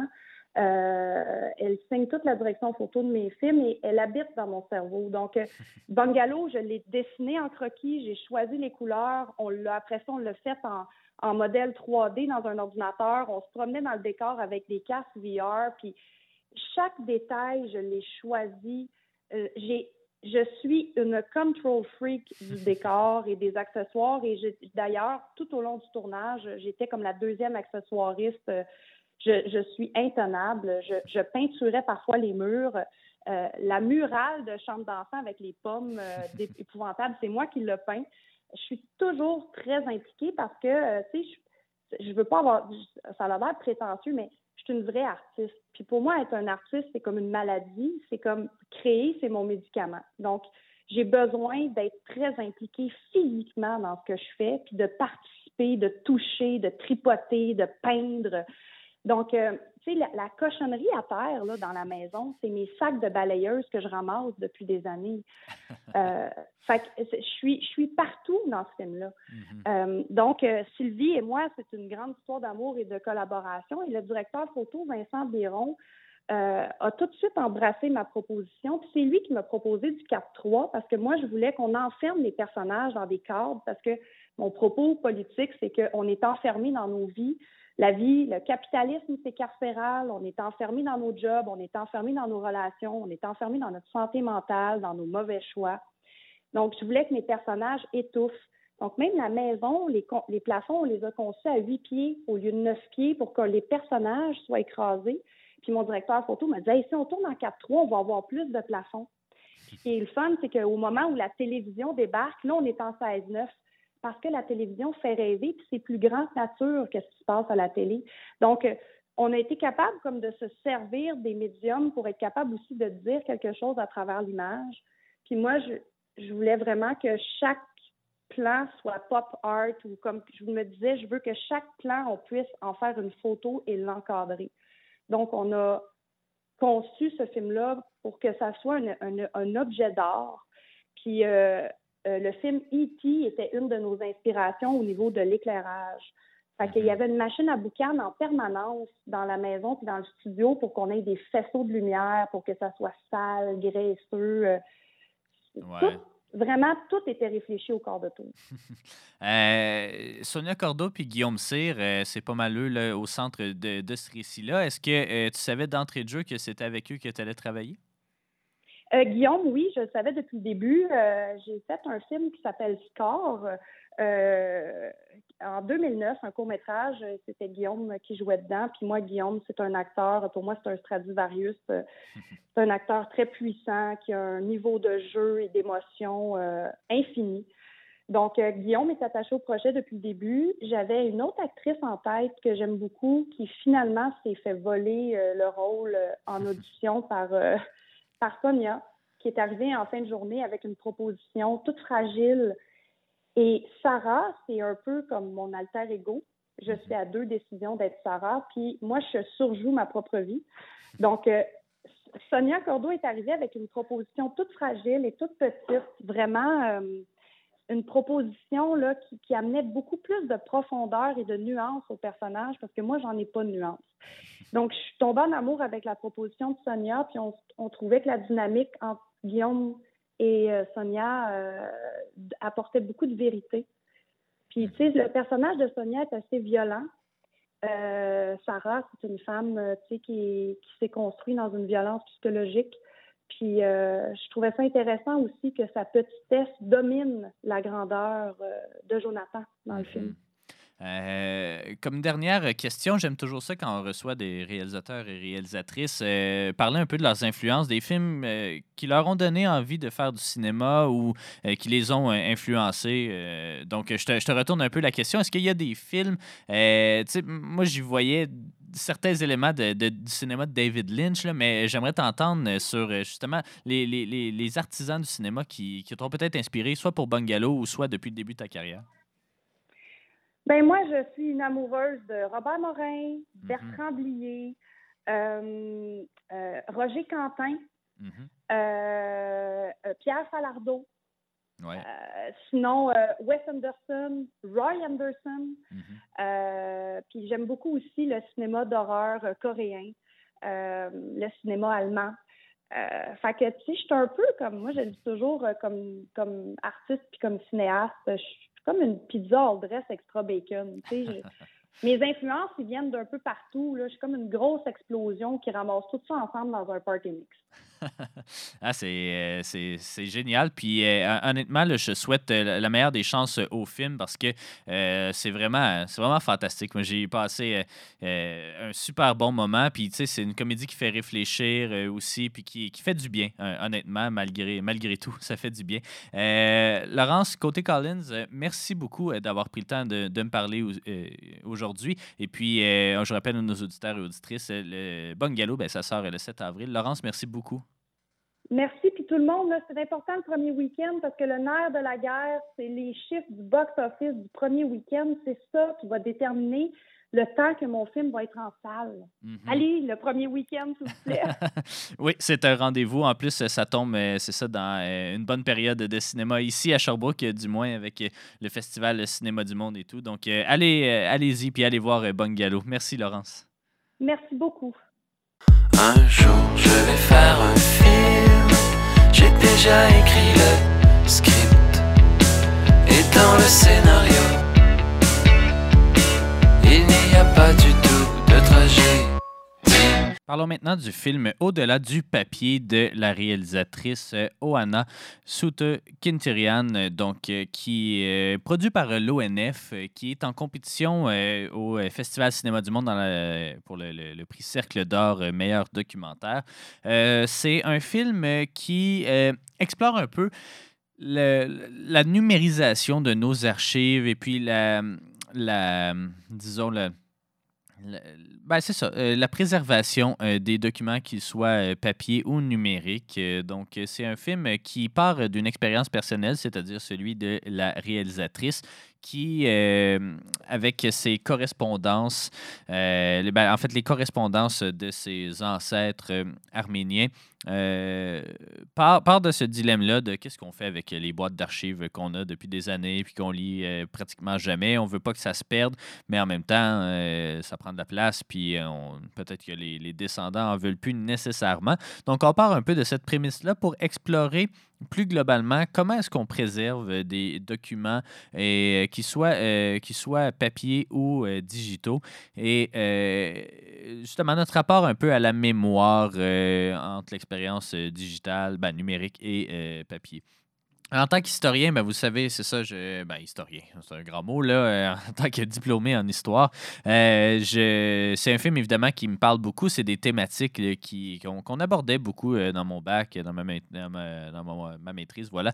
Euh, et donc, euh, qui euh, sont au cœur, moi aussi, de certaines de mes préoccupations. Autant euh, le numérique permet de, de vraiment euh, beaucoup, beaucoup, beaucoup d'informations en très peu d'espace, ce qui n'est pas le cas euh, d'une bibliothèque ou du format euh, papier. Ceci dit, on est toujours à la merci, que ce soit d'un bris informatique, que ce soit d'une mauvaise mise à jour, de, la, de l'obsolescence des logiciels pour consulter ces données-là. Ce qui fait qu'au final, ça devient un peu un casse-tête que de tenter de, oui, numériser toutes ces... ces archives euh, papier-là, parce que le, but aussi derrière tout ça, c'est de rendre accessible euh, à, toute la planète ces informations-là. Euh, mais ça, pose, des enjeux de, conservation quand même assez importants. Puis pour l'instant, ben, on n'a pas vraiment la réponse ou la, solution pour préserver adéquatement tout ça. Donc, à travers une série d'entrevues, la réalisatrice va parler, par exemple, à un bibliothécaire euh, qui, ben, c'est pas exactement, pas exactement son titre, mais bref, euh, en Mauritanie, euh, en Afrique, euh, ben, limite saharienne, là, en fait. Donc, elle va explorer un peu justement la transmission du savoir de génération en génération. Elle va parler au fondateur aussi, ou cofondateur peut-être de, de Internet Archive, qui lui est une plateforme en fait qui essaie de de garder le plus possible une mémoire euh, de tout ce qui est numérique, de prendre une photo de tous les sites euh, Internet, donc à, une certaine fréquence, et puis de, de storer cette information-là, de rendre accessible ça au plus de gens possible et surtout gratuitement. Euh, elle va aussi même recevoir des propres membres de sa famille pour parler de justement de ces archives-là, parce que c'est quand même des archives assez importantes. Elle va tenter aussi d'entreposer ces archives-là auprès des, des centres euh, d'archives québécois. Bref, euh, euh, il y a tout ça. Il y a une réflexion aussi sur l'éducation, l'aspect pédagogique de, la, de, de, tout ça. Donc, parce que maintenant, on apprend. Ça aussi, j'ai trouvé quand même assez fort. je le mentionne dans l'entrevue que j'ai fait avec la réalisatrice. maintenant, on ne retient plus nécessairement l'information, mais on apprend surtout à comment trouver l'information. Euh, ça, change carrément notre façon de, penser euh, l'éducation, de penser euh, justement la transmission du savoir. Euh, moi, c'est un enjeu, évidemment, qui, est, au cœur de mes préoccupations en tant que, nouveau parent également. Mais, euh, depuis des années, moi aussi, je suis un fervent euh, euh, défenseur euh, du format euh, physique et puis euh, du format euh, manuscrit. J'aime bien écrire parce que c'est comme ça, moi, que, j'apprends beaucoup en retranscrivant. On pense à, ce qu'on est en train d'écrire plutôt que maintenant, ben, euh, on a besoin de, on a besoin d'une application pour, euh, euh, storer l'information. Donc oui, on est capable d'aller chercher l'information, mais on ne la retient pas euh, nécessairement. Puis on n'a pas besoin de la retenir parce qu'elle va toujours être là, est toujours disponible à portée de doigt. Donc ça, c'est...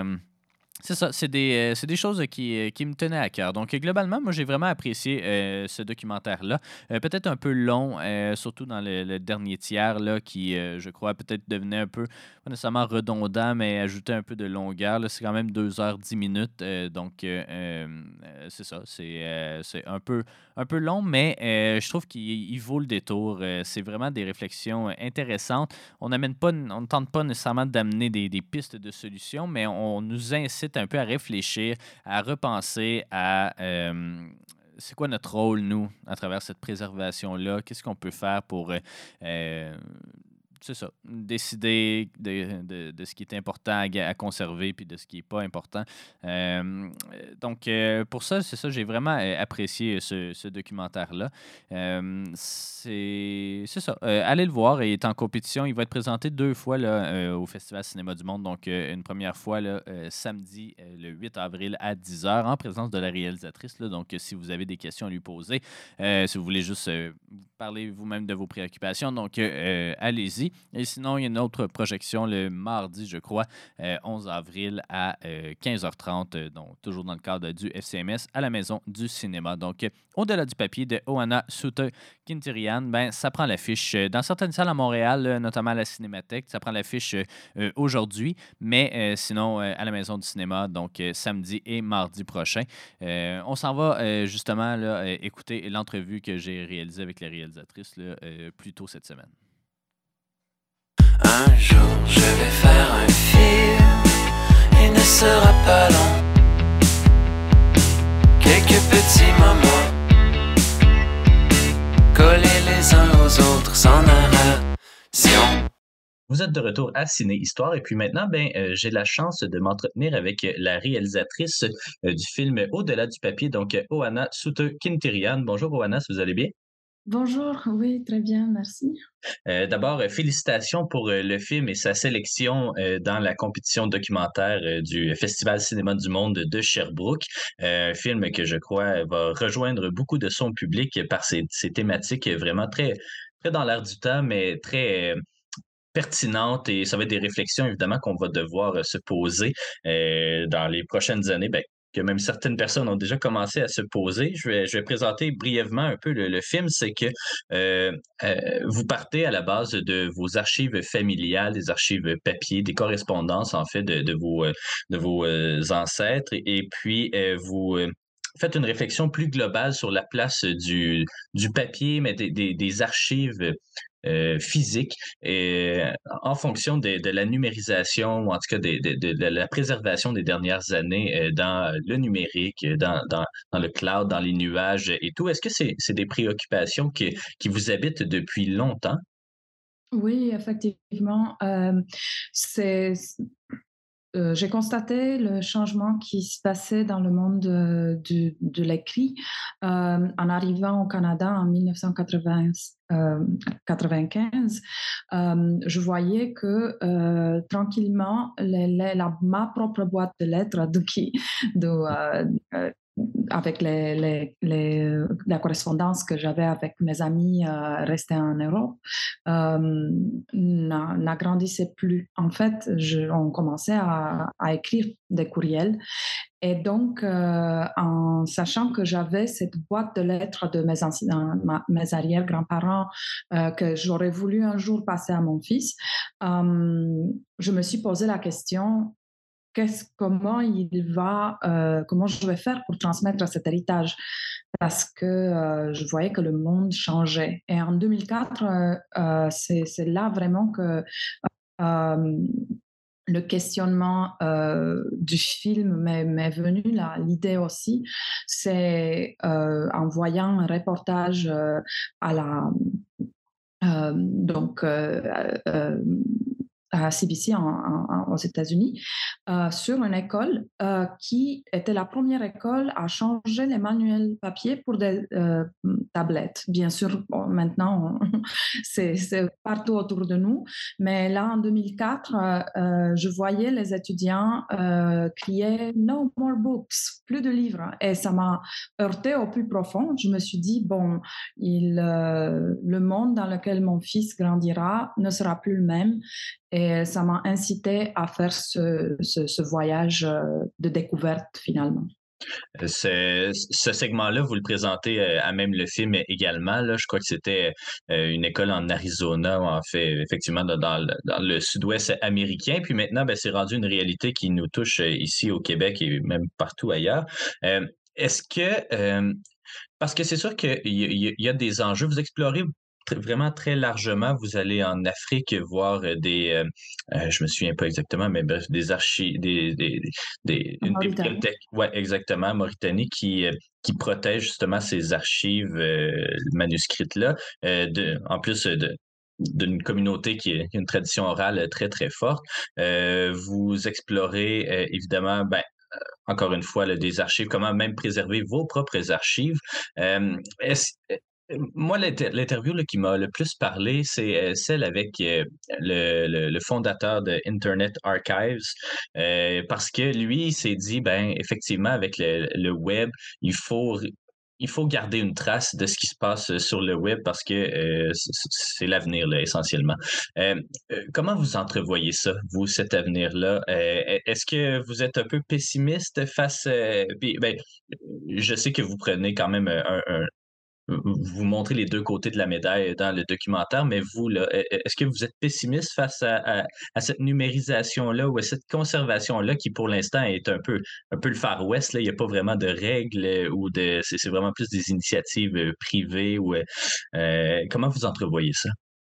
Donc, ce que j'ai trouvé fascinant en faisant le film. Et ce qui m'a aussi plus dans l'idée de, faire un film sur, sur un sujet si large, c'était d'être témoin finalement de ce rapprochement de continents, euh, comme si euh, y avait une faille tectonique, avait un tremblement de terre et que du coup on voyait d'un côté euh, le papier, de l'autre le numérique. Et finalement, je crois que il s'agit vraiment d'aller en profondeur, de, de regarder en détail et choisir les gestes qu'on veut garder ou qu'on considère euh, que sont, seraient des souhaits et qu'on dont on n'a pas besoin. Euh, vous avez mentionné euh, ce voyage incroyable que j'ai eu la chance de faire avec ce film. Effectivement, les solutions trouvées par les, les bibliothécaires qui protège des documents millénaires dans, euh, dans le désert de Sahara que vous, allez découvrir euh, en voyant le film en Mauritanie, dans la ville euh, bibliothèque de Shingeti. Leurs solutions, qui sont, qui sont des solutions hybrides, hein, ce n'est pas un choix entre le papier ou le numérique, peuvent inspirer certains, comme par, pour eux, ils gardent le papier en tant pour la transmission parce que c'est un, c'est, un support qui va passer au-delà de la vie humaine. Ça a déjà prouvé que euh, euh, voilà, pendant des siècles, euh, ils sont toujours lisibles et intacts. par contre, ils numérisent également pour que, la, pour que donner accès à l'information. Alors, je pense que c'est une très intéressante dualité. Quand on parle d'Internet Archive, Brewster Cayley, euh, donc euh, en Californie, euh, là, on a une toute autre situation parce que ce type d'archivage où on a des supports physiques qui dépassent la vie humaine, comme le papier ou la pierre dans le temps, n'est plus vraiment applicable pour les, les, documents qui sont nés euh, de, manière digitale. Donc, un exemple, c'est le web lui-même. C'est ce que Bruce il nous explique, c'est extrêmement difficile d'archiver le web. Euh, ce qu'ils font, c'est que euh, Internet Archive, c'est le seul endroit au monde où on fait de temps en temps, on prend comme des, photos euh, de cet, immense réseau et qui sont, sont gardées par Internet Archive. Le problème là, par contre, c'est que ces, archives, vous imaginez la complexité euh, d'un tel fichier, sont très difficiles à décoder même par, ceux qui ont les, euh, on pourrait donc avoir les connaissances pour le faire. Donc, euh, les archives numériques posent des questions parce qu'on doit toujours s'en occuper, on doit toujours les mettre à jour euh, on doit les migrer vers des nouvelles, supports, euh, euh, tandis que les, archives papier visent, ont un problème d'obsolescence. Voilà. Mm-hmm. Une autre thématique que vous abordez, euh, puis qui euh, est bien, ben, euh, je mentionnais hors d'onde justement que j'ai étudié en histoire, puis une des préoccupations, c'était, oui, effectivement, cette conservation-là, mais des fois, cette destruction-là qui peut, qui peut arriver.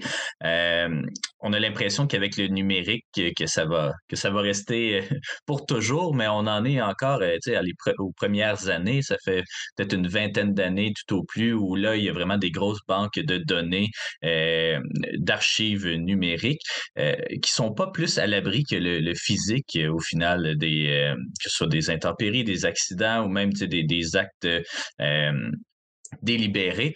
Dans, votre film, vous prenez l'expérience roumaine de la de révolution des années 90 et de, la, bibliothèque donc qui se fait brûler.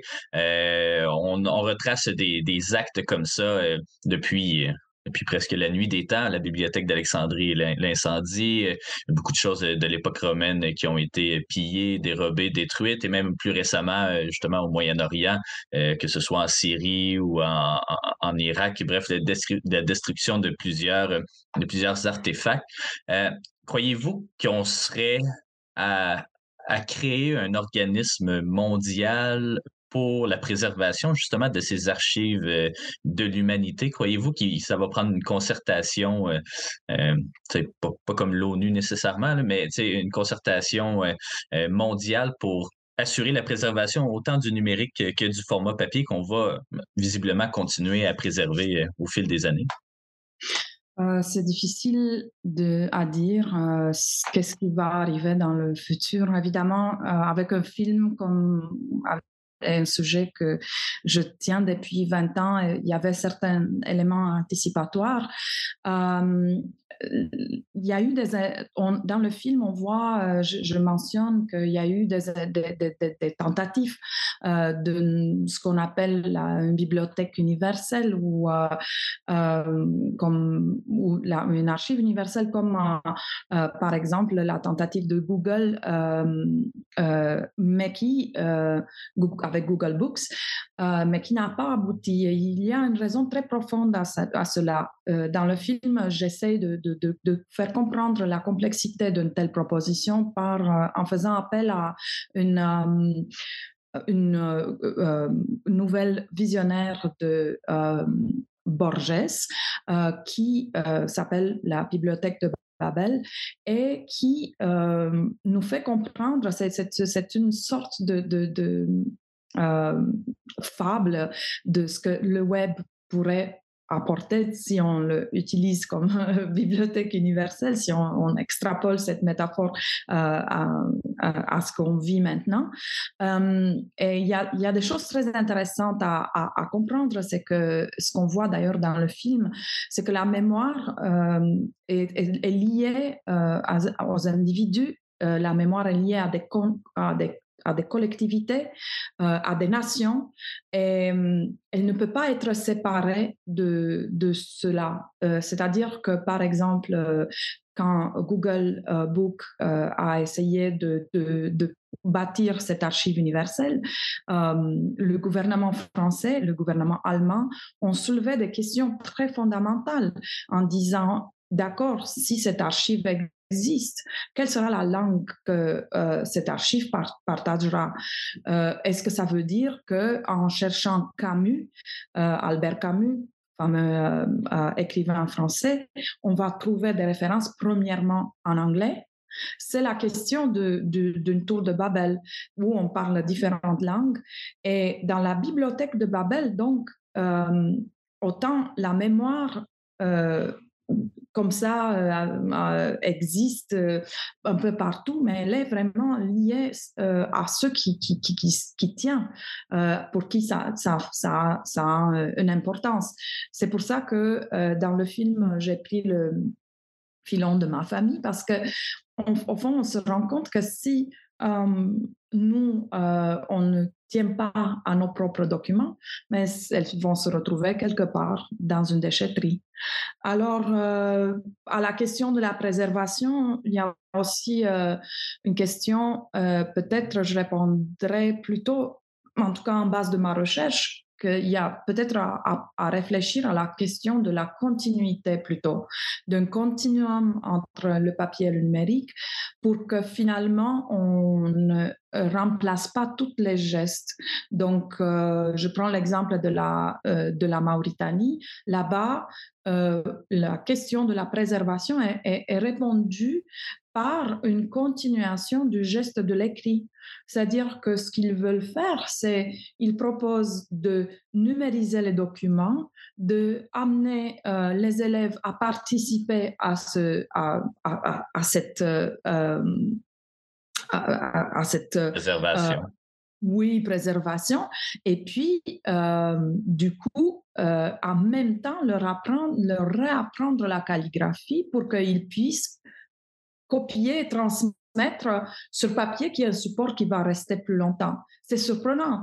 Euh, c'est certainement pas une solution qui va fonctionner dans, partout, mais c'est pourquoi le film met la table à la discussion, donne cette recherche euh, euh, pour que tout et chacun puisse trouver ses propres solutions, qu'on en parle et que finalement, euh, peut-être on soit plus prêt au changement qui s'en vient.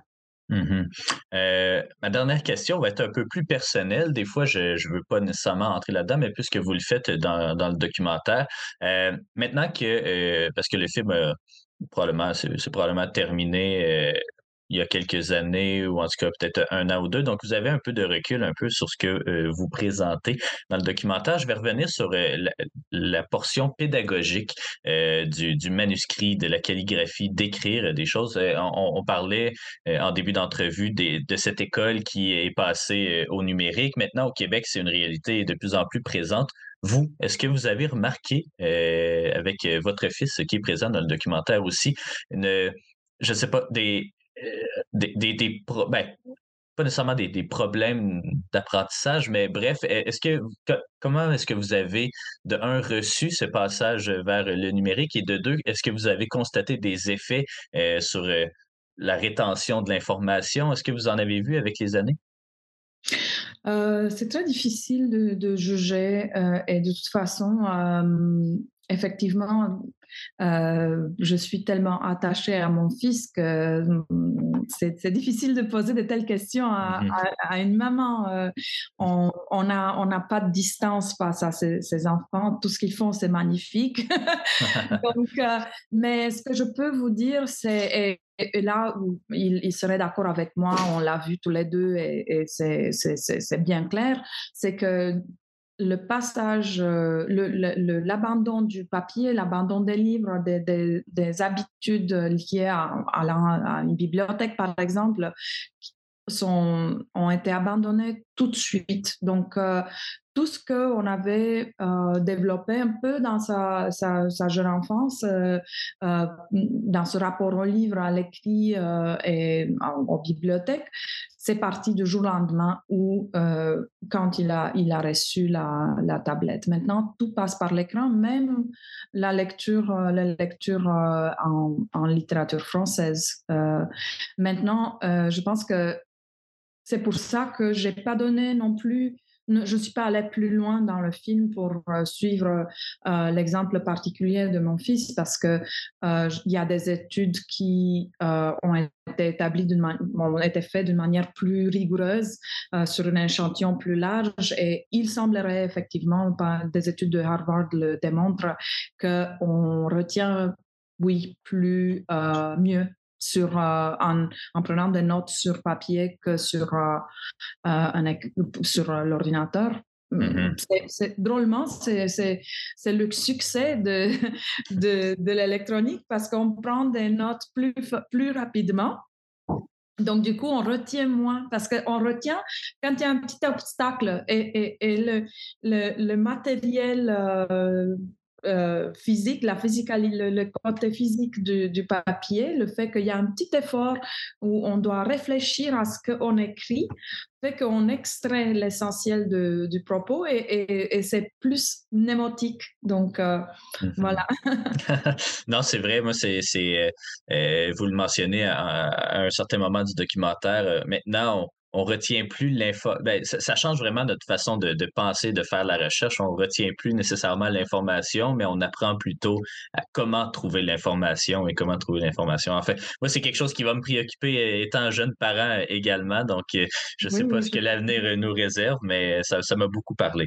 Euh, je que- ouais. ah, excusez-moi. Oui, c'est ça. C'est la, le- le- le- la critique que, que j'ai rencontrée euh, euh, par rapport à, à- à ce phénomène-là, c'est que c'est difficile à comparer deux adresses.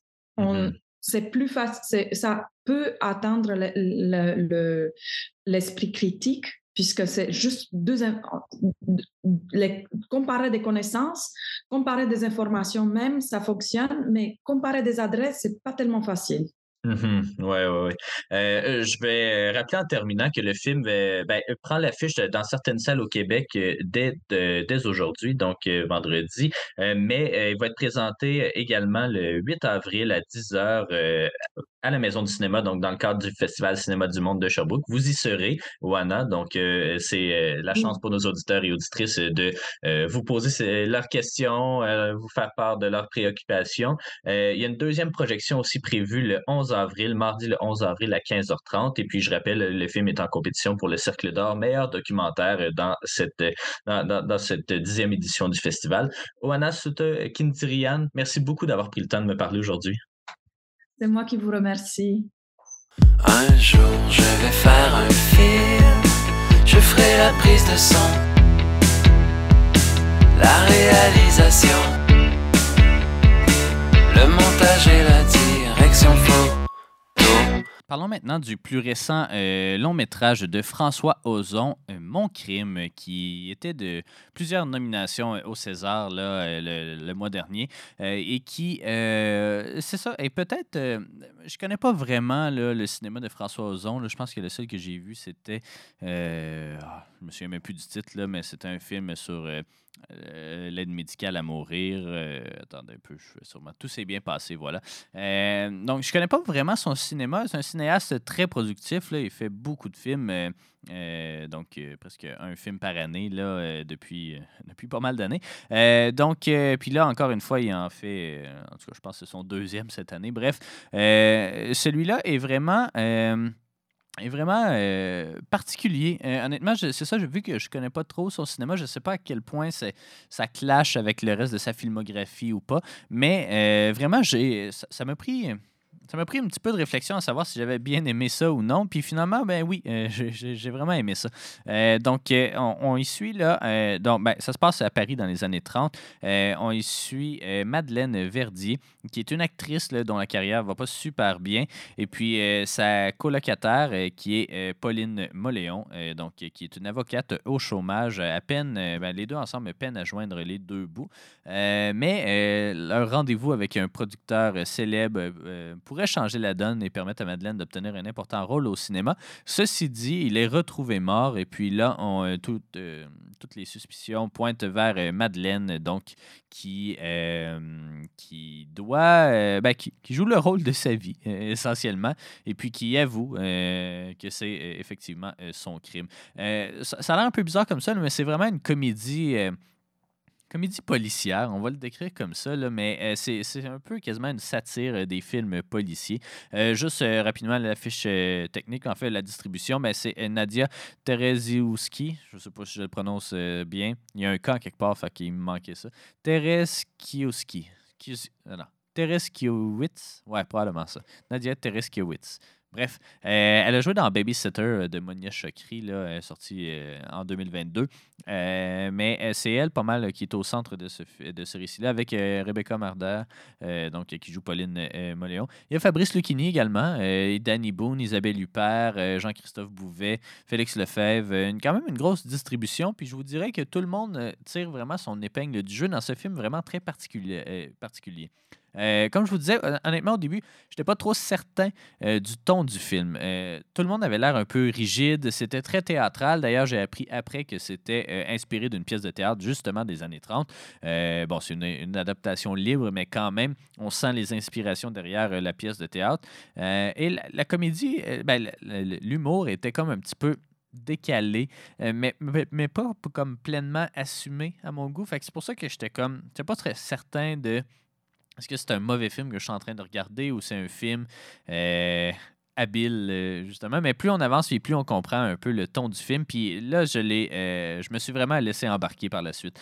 Euh, c'est devenu comme une satire, c'est ça, des films d'enquête. Euh, sorti peut-être tout droit du cinéma de, de Sacha Guitry ou même de, de, de René Clair aussi. Ils ont fait beaucoup dans le muet, mais bon, leur cinéma parlant aussi était très. à cette image-là, on va dire ça. Des dialogues très. Très clever. Tu sais, au début, je trouvais que c'était peu naturel, puis après ça, ça c'est comme sont comme devenus cool, puis plein de réparties, ces, ces dialogues-là. Euh, un peu comme dans, j'avais écouté récemment All About Eve, là, tu sais, des vieux films euh, qui reposent beaucoup sur le scénario, puis tu sais, chaque, chaque phrase est pensée, puis chaque phrase, tu sais, chaque mot est là pour une raison. Euh, c'est ça. Des fois, ça me gosse dans des films, puis là, ça ça m'a vraiment plu, euh, après, après m'être euh, adapté, justement. Euh, puis c'est ça, les acteurs, les actrices qui les portent sont vraiment tous excellents. Le film aussi est très très beau, très stylisé. Vous pouvez voir là, si vous googlez la pochette du film. là, ça, cette esthétique-là assez particulière des années 30 et 40, euh, du cinéma du film, des films noirs et tout, de- le, Golden Age of Hollywood aussi. C'est ça, on est dans le Paris des années 30, c'est très beau, les costumes, les décors, euh, vraiment sublime. La direction photo aussi, on sent que c'est fake, mais c'est c'est comme assumé. Je ne sais pas comment, comment exactement le décrire. Euh, mais c'est ça. Moi, ce que j'ai aimé, c'est vraiment à chaque fois que ça arrive vraiment des codes du genre. Là, à chaque fois qu'il y a euh, un petit.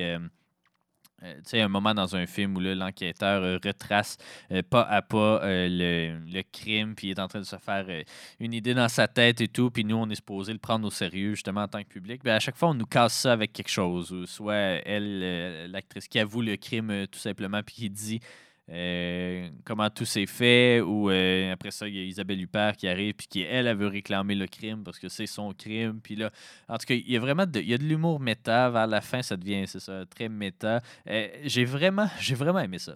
Honnêtement, là, je sais pas. Euh, ça m'a pris du temps, mais c'est ça. Finalement, j'ai vraiment apprécié. Puis euh, je pense que ça va. euh, je sais pas à quel point les gens vont aller le voir. J'espère qu'ils qu'ils vont y aller parce que c'est vraiment un. C'est ça. Un film euh, me fait penser un petit peu à Coupé de Michel Lazanavicius. euh, dans, dans son aspect méta, mais dans sa réflexion un peu de ce type de dans le cinéma dans lequel il s'inscrit, mais dans lequel aussi, ben, auquel, Duc, en tout cas, j'ai perdu le- le- l'adverbe, mais bref, euh, pas l'adverbe, en tout cas, je perds mes moyens, mais bref, euh, c'est ça, à la fois il s'inscrit dans un courant, puis à la fois il en critique un peu ses codes, euh, puis euh, c'est ça, moi j'ai, vraiment apprécié ça, puis je souhaite euh, que ce film-là ait une longue vie au cinéma, donc euh, c'est euh, Mon crime de François Ozon, ça prend l'affiche euh, aujourd'hui à la Maison du cinéma. Un jour je vais faire un film. J'ai déjà écrit le dans le scénario. Il n'y a pas du tout de trajet. Vous êtes de retour à Ciné Histoire. Parlons maintenant d'un autre film qui euh, sera d'ailleurs, euh, sa sortie est prévue pour, euh, pour aujourd'hui, mais il va être présenté aussi dans le cadre du Festival Cinéma du Monde. Donc, c'est le film À la belle étoile. Donc, un, une, ouais, un film biographique, je crois que c'est inspiré d'une histoire vraie, euh, de Sébastien Tullard. Euh, Donc, euh, voilà, donc ça, ça met en vedette euh, Riyad Belaïch, Loubna Abidar, Marwan Amesker, Patrick Dassum, Dassumsao euh, et Christine City, notamment. Donc, on y suit en fait l'histoire de Yazid, qui est un jeune euh, qui vient d'un milieu qu'on comprend peut-être défavorisé. Euh, donc, euh, il est confié en fait à une famille d'accueil auprès de laquelle il va développer quand même un fort intérêt pour la pâtisserie. À l'adolescence, il va être placé dans un centre jeunesse où son comportement va être un peu problématique, notamment parce qu'il se- s'enfuit à chaque, peut-être pas chaque soir, mais quelques fois par semaine pour aller travailler dans une cuisine, en fait, auprès d'un pâtissier. Il est recruté ça, par un chef étoilé qui, euh, qui voit en lui un grand potentiel, mais euh, c'est ça, Yazid a un, un tempérament assez euh, particulier. Euh, donc, euh, il, va falloir qu'il apprenne à se maîtriser s'il veut atteindre justement les plus hauts sommets de son art et repartir avec les grands honneurs d'une compétition internationale de pâtisserie.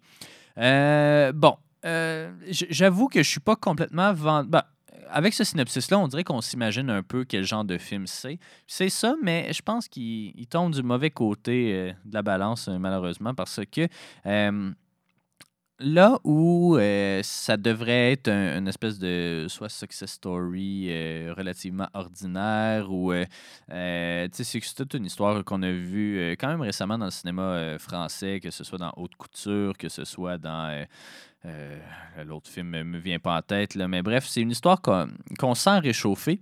Puis il y a quelque chose de vraiment. euh, je sais pas. Il y- a quelque chose dans la réalisation qui euh, m'a profondément euh, agacé. Euh, je sais pas. euh, honnêtement, à certains moments, ça avait l'air d'être euh, une publicité pour de la nourriture. Là, euh, c'est bien filmé, mais c'est comme. C'est pas. C'est pas cinématographique, ça, ça relevait quasiment de la publicité. Là. Je sais pas. Je sais pas qu'est-ce qui en fait. euh, qu'est-ce qui fait la différence là où la ligne est tracée. Mais euh, il y a vraiment des moments où je me suis dit, euh, on dirait que je suis en train de regarder une info pub pour Lint ou pour même une compétition culinaire. C'est pas filmé à la télé-réalité, mais c'est vraiment des longs plans contemplatifs de, chocolat fondu qui tourne ou de glacer quelque chose. Ou en tout cas, c'est- c'est vraiment particulier. Puis euh, honnêtement, je pense pas que j'ai aimé ces, ces bouts-là. C'était bien filmé, là. Honnêtement, c'était bien filmé, mais c'est ça, ça m'a un petit peu agacé. C'est peut-être euh, le contexte dans lequel je l'ai regardé, je sais pas. Des fois, euh, peut-être que ça peut jouer un, facteur, ça peut être un facteur. Mais là, vraiment, c'est ça. Il y avait des, des éléments vraiment qui, qui, qui m'agaçaient. Et puis c'est un petit peu dommage parce que c'est ça. Tu sais, je pense pas que ça avait le potentiel d'être le film de l'année nécessairement, mais ça a quand même. euh, tu sais. C'est quand même une histoire euh, relativement grand public qui, qui, qui peut plaire, c'est ça, justement, un certain public. Euh, mais c'est vraiment dans la réalisation. Puis même, les interprétations sont pas mauvaises, mais c'est les dialogues qu'on sent un petit peu. trop scripté, vraiment trop scripté. J'ai eu l'impression que euh, le, le chef étoilé, j'ai l'impression. Ben, il y a bien des affaires là, que je trouve qui clochaient un petit peu, là, des, des situations qui ne devraient pas se passer là. Euh, Il y a- un des employés de la maison, euh, euh, d'un centre de jeunesse, justement, qui, qui veut tellement se battre pour Yazid, puis on comprend pas trop pourquoi il veut se battre plus pour lui que pour d'autres. Tout se passe quand même assez rapidement. Puis, même chose pour le chef, là, Yazid se ramasse dans cette cuisine-là un peu par, pas par hasard, mais par opportunisme. Puis, euh, le chef décide quand même de le prendre puis de le mettre sous, de le prendre sous son aile malgré ses problèmes d'attitude. Euh, en tout cas, c'est pas l'image que je me fais de la cuisine française, bien honnêtement. Euh, je pense pas que c'est aussi trash que euh, ce qu'on voit dans des shows de Gordon Ramsay ou n'importe quelle autre télé-réalité qui se passe dans le, domaine de la cuisine. Mais en tout cas, ça me semblait un peu tiré par les cheveux à, plusieurs moments. Assez souvent pour que je. Au final, j'en vienne à décrocher un peu ou à, à, plus trop m'investir dans, dans l'histoire euh, de, de Yazid. Mais son interprète est quand même pas mauvais. Euh, Vraiment, euh, c'est peut-être une belle découverte. Là. Je ne sais pas si on va le revoir éventuellement au cinéma, mais c'est ça, il était, il était efficace. Mais c'est ça, il y, a, il y a un petit peu trop d'éléments clichés. Puis euh, c'est ça qui relève même euh, dans, dans- la réalisation de la publicité que, euh, que c'est ça. On dirait que la sauce punk pas. Puis là, ça, ça parle de pâtisserie, là, c'est pas vraiment de la sauce, mais tu sais, puis mon, mon, mon plan, c'est pas de faire un mauvais jeu de mots, mais tu sais, c'est ça. Il, il manque quelque chose qui fait que ce film-là, à mon avis, marche pas. Euh, ceci dit, encore une fois, c'est toujours à tout le monde de faire sa propre opinion du film. Euh, puis je vous invite quand même, si vous aimez les, les films sur, la nourriture, je pense que ça peut vous, plaire. Il y en a des excellents films euh, sur la nourriture. Donc, ça peut, entrer dans, votre case, po- possiblement. Mais moi, qui n'ai pas nécessairement le, le public cible de ce film-là, ben c'est ça. J'ai trouvé qu'il y avait beaucoup de beaucoup de défauts par rapport aux, euh, aux qualités de, cette, euh, de l'histoire qu'il essaie de présenter. Mais bref, faites-vous votre propre opinion. Donc, euh, à la belle étoile de Sébastien Tullard. ça, ça prend l'affiche à la Maison du cinéma aujourd'hui et c'est projeté également dans le cadre du, du Festival Cinéma du Monde de Sherbrooke. Un jour je vais faire un film, il ne sera pas long. Quelques petits moments, les uns aux autres sans narration. Terminons maintenant cette émission plus que chargée avec euh, pas mal euh, un des gros succès box-office de l'année, sinon même de l'histoire. Euh, je le prédis à l'avance comme ça. C'est Super Mario Bros, le film. Donc, ce film d'animation-là avec. Euh, Chris Pratt, Anya Taylor-Joy, Jack Black, Seth Rogen, Keegan-Michael Key, Charlie Day également. Euh, c'est pas mal le film événement de l'année, j'ai l'impression. Ben là, c'est sûr qu'on a eu Avatar euh, aussi. Là. Je pense pas que ça va battre les chiffres d'Avatar, mais ça a vraiment le potentiel d'attirer beaucoup de public. Puis moi, je l'ai vu au matinée tamisé de la Maison du cinéma. Puis euh, d'habitude, au matinée tamisé, j'imagine qu'il n'y a pas plus que 5 ou peut-être 10 personnes. Mais là, il y avait, la salle était pleine. C'est même une salle plus grande qu'à l'habitude, je crois. Euh, c'est, euh, ça va attirer un très grand public, j'en suis certain. Puis c'est ça, c'est... Je sais pas si le film est de la qualité euh, de l'argent qu'il va le faire, euh, qu'il va faire, mais c'est certain qu'il va avoir des suites. Puis je pense que les suites ont le potentiel d'être des un meilleur film que celui-là. Bref, euh, on y suit évidemment Mario et Luigi qui sont des plombiers et puis qui doivent euh, aider la princesse Peach euh, à euh, se libérer. en fait, c'est Bowser qui veut prendre l'emprise du monde et marier, en fait, Peach, donc de qui il est amoureux. Et puis voilà, on suit un peu ça, là, la, manière un peu là, de. Ben, c'est ça qui est particulier, c'est que. Le film est, quand même beau, est quand même efficace, j'ai l'impression, mais c'est comme pas autre chose qu'une série de, de Easter eggs. On dirait qu'ils ont construit l'histoire autour du fait que au- autour de tableaux, je sais pas trop quoi, mais euh, il y a vraiment quelque chose qui cloche au niveau de, de l'histoire. C'est vraiment très très simple. J'ai même de la misère à, résumer euh, l'histoire tellement euh, c'est relativement banal. Mais il y a. euh, Bon, on va y aller du côté positif. Euh, ce que j'ai aimé, c'est qu'on a beaucoup. euh, on n'explore pas juste l'univers de Mario, on explore plus grandement les autres jeux de Nintendo. Mario, c'est une grosse machine, c'est une grosse affaire. Euh, oui, il y a les jeux de Mario, mais il y a Mario Kart, il y a Super Smash Bros. il y a plein de trucs. Puis je m'attendais pas à ce qu'on les représente nécessairement euh, là-dedans. Euh, ceci dit, euh, est-ce que c'est une bonne chose de l'avoir fait? Je ne sais pas, parce qu'on dirait qu'on passe justement de d'une scène à l'autre en fonction de, bon, voici tel jeu qu'il faut qu'on plug, ou voici telle référence euh, qu'on doit faire. Fait que je suis pas pleinement convaincu euh, de l'efficacité de ce film-là. Puis c'est vraiment un film aussi, c'est pas un, film à la Pixar ou euh, qui en théorie essaie de rejoindre un public évidemment plus jeune, mais également qui plaît globalement aux, aux parents. Ici, je pense que c'est vraiment plus un film pour enfants euh, qu'un film euh, pour toute la famille. Euh, évidemment, on a grandi, ben, en tout cas moi j'ai grandi dans la génération de, de Mario, je connais beaucoup d'éléments. Je pense que c'est pas nécessaire de connaître tout euh, le lore euh, de Mario pour pleinement l'apprécier. Mais c'est ça, il y a vraiment quelque chose dans la simplicité du récit, dans l'espèce de d'absence de prise de risque qui, euh, qui, euh, qui est dommage, qui est dommage. Parce que le film commençait quand même fort, là. euh, Bon, après la petite scène d'introduction, après ça, il y avait. il y, a, il y a comme une fausse publicité justement des frères qui une infopub essentiellement pour leur service de plomberie et puis ça c'était là tu sais j'avais l'impression d'être dans un dans un Pixar là, tu sais ça faisait changement mais rapidement on est tombé dans un film un peu recette qui doit établir, tu sais, ça a le, le drôle de défi de vouloir établir un univers que pas mal tout le monde connaît. Euh, puis, euh, c'est ça, tu sais, on dirait plugger le plus de choses possible pour, euh, je sais pas, sûrement vendre de- des jouets, là, c'est ça, ça doit être ça l'objectif de ce film-là au final. Euh, mais euh, c'est ça, je pense que les suites ont le potentiel d'aller explorer autre chose, de ne pas avoir besoin de dire, ah, c'est quoi le Mushroom Kingdom, le Mushroom Kingdom, euh, c'est qui ces personnages-là. Je pense qu'on va pouvoir y aller plus, plus en profondeur, puis peut-être proposer une histoire un peu originale. Je sais que les, films, les jeux de Mario, c'est pas euh, des jeux qui, ont des grosses histoires non plus, mais il y a moyen quand même de faire quelque chose. Euh, je prédis peut-être que le 2 va ressembler à un. Euh, un Super Mario Galaxy ou peut-être aller dans l'espace, explorer ça. Euh, y a un des personnages qui nous laisse peut-être entendre ça pour la suite. Mais bref, euh, c'est ça. Honnêtement, je suis, un peu mitigé. J'ai pas eu tant de fun à le voir. Le film est beau, le film est un peu euh, comme on s'y attendrait, mais il, manque, de fun, il manque de facteur wow. C'est vraiment dommage parce que.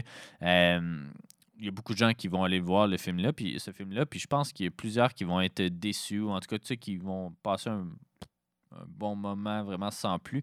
Mais ça reste à voir, ça reste à voir. Mais probablement qu'il va être dans le top 10 des films qui ont fait le plus d'argent de l'histoire. Euh, Peut-être même dans le top 5. Qui sait, là, c'est un film qui va ouvrir partout. Dans le marché asiatique, ça va rentrer très, très fort, j'ai l'impression.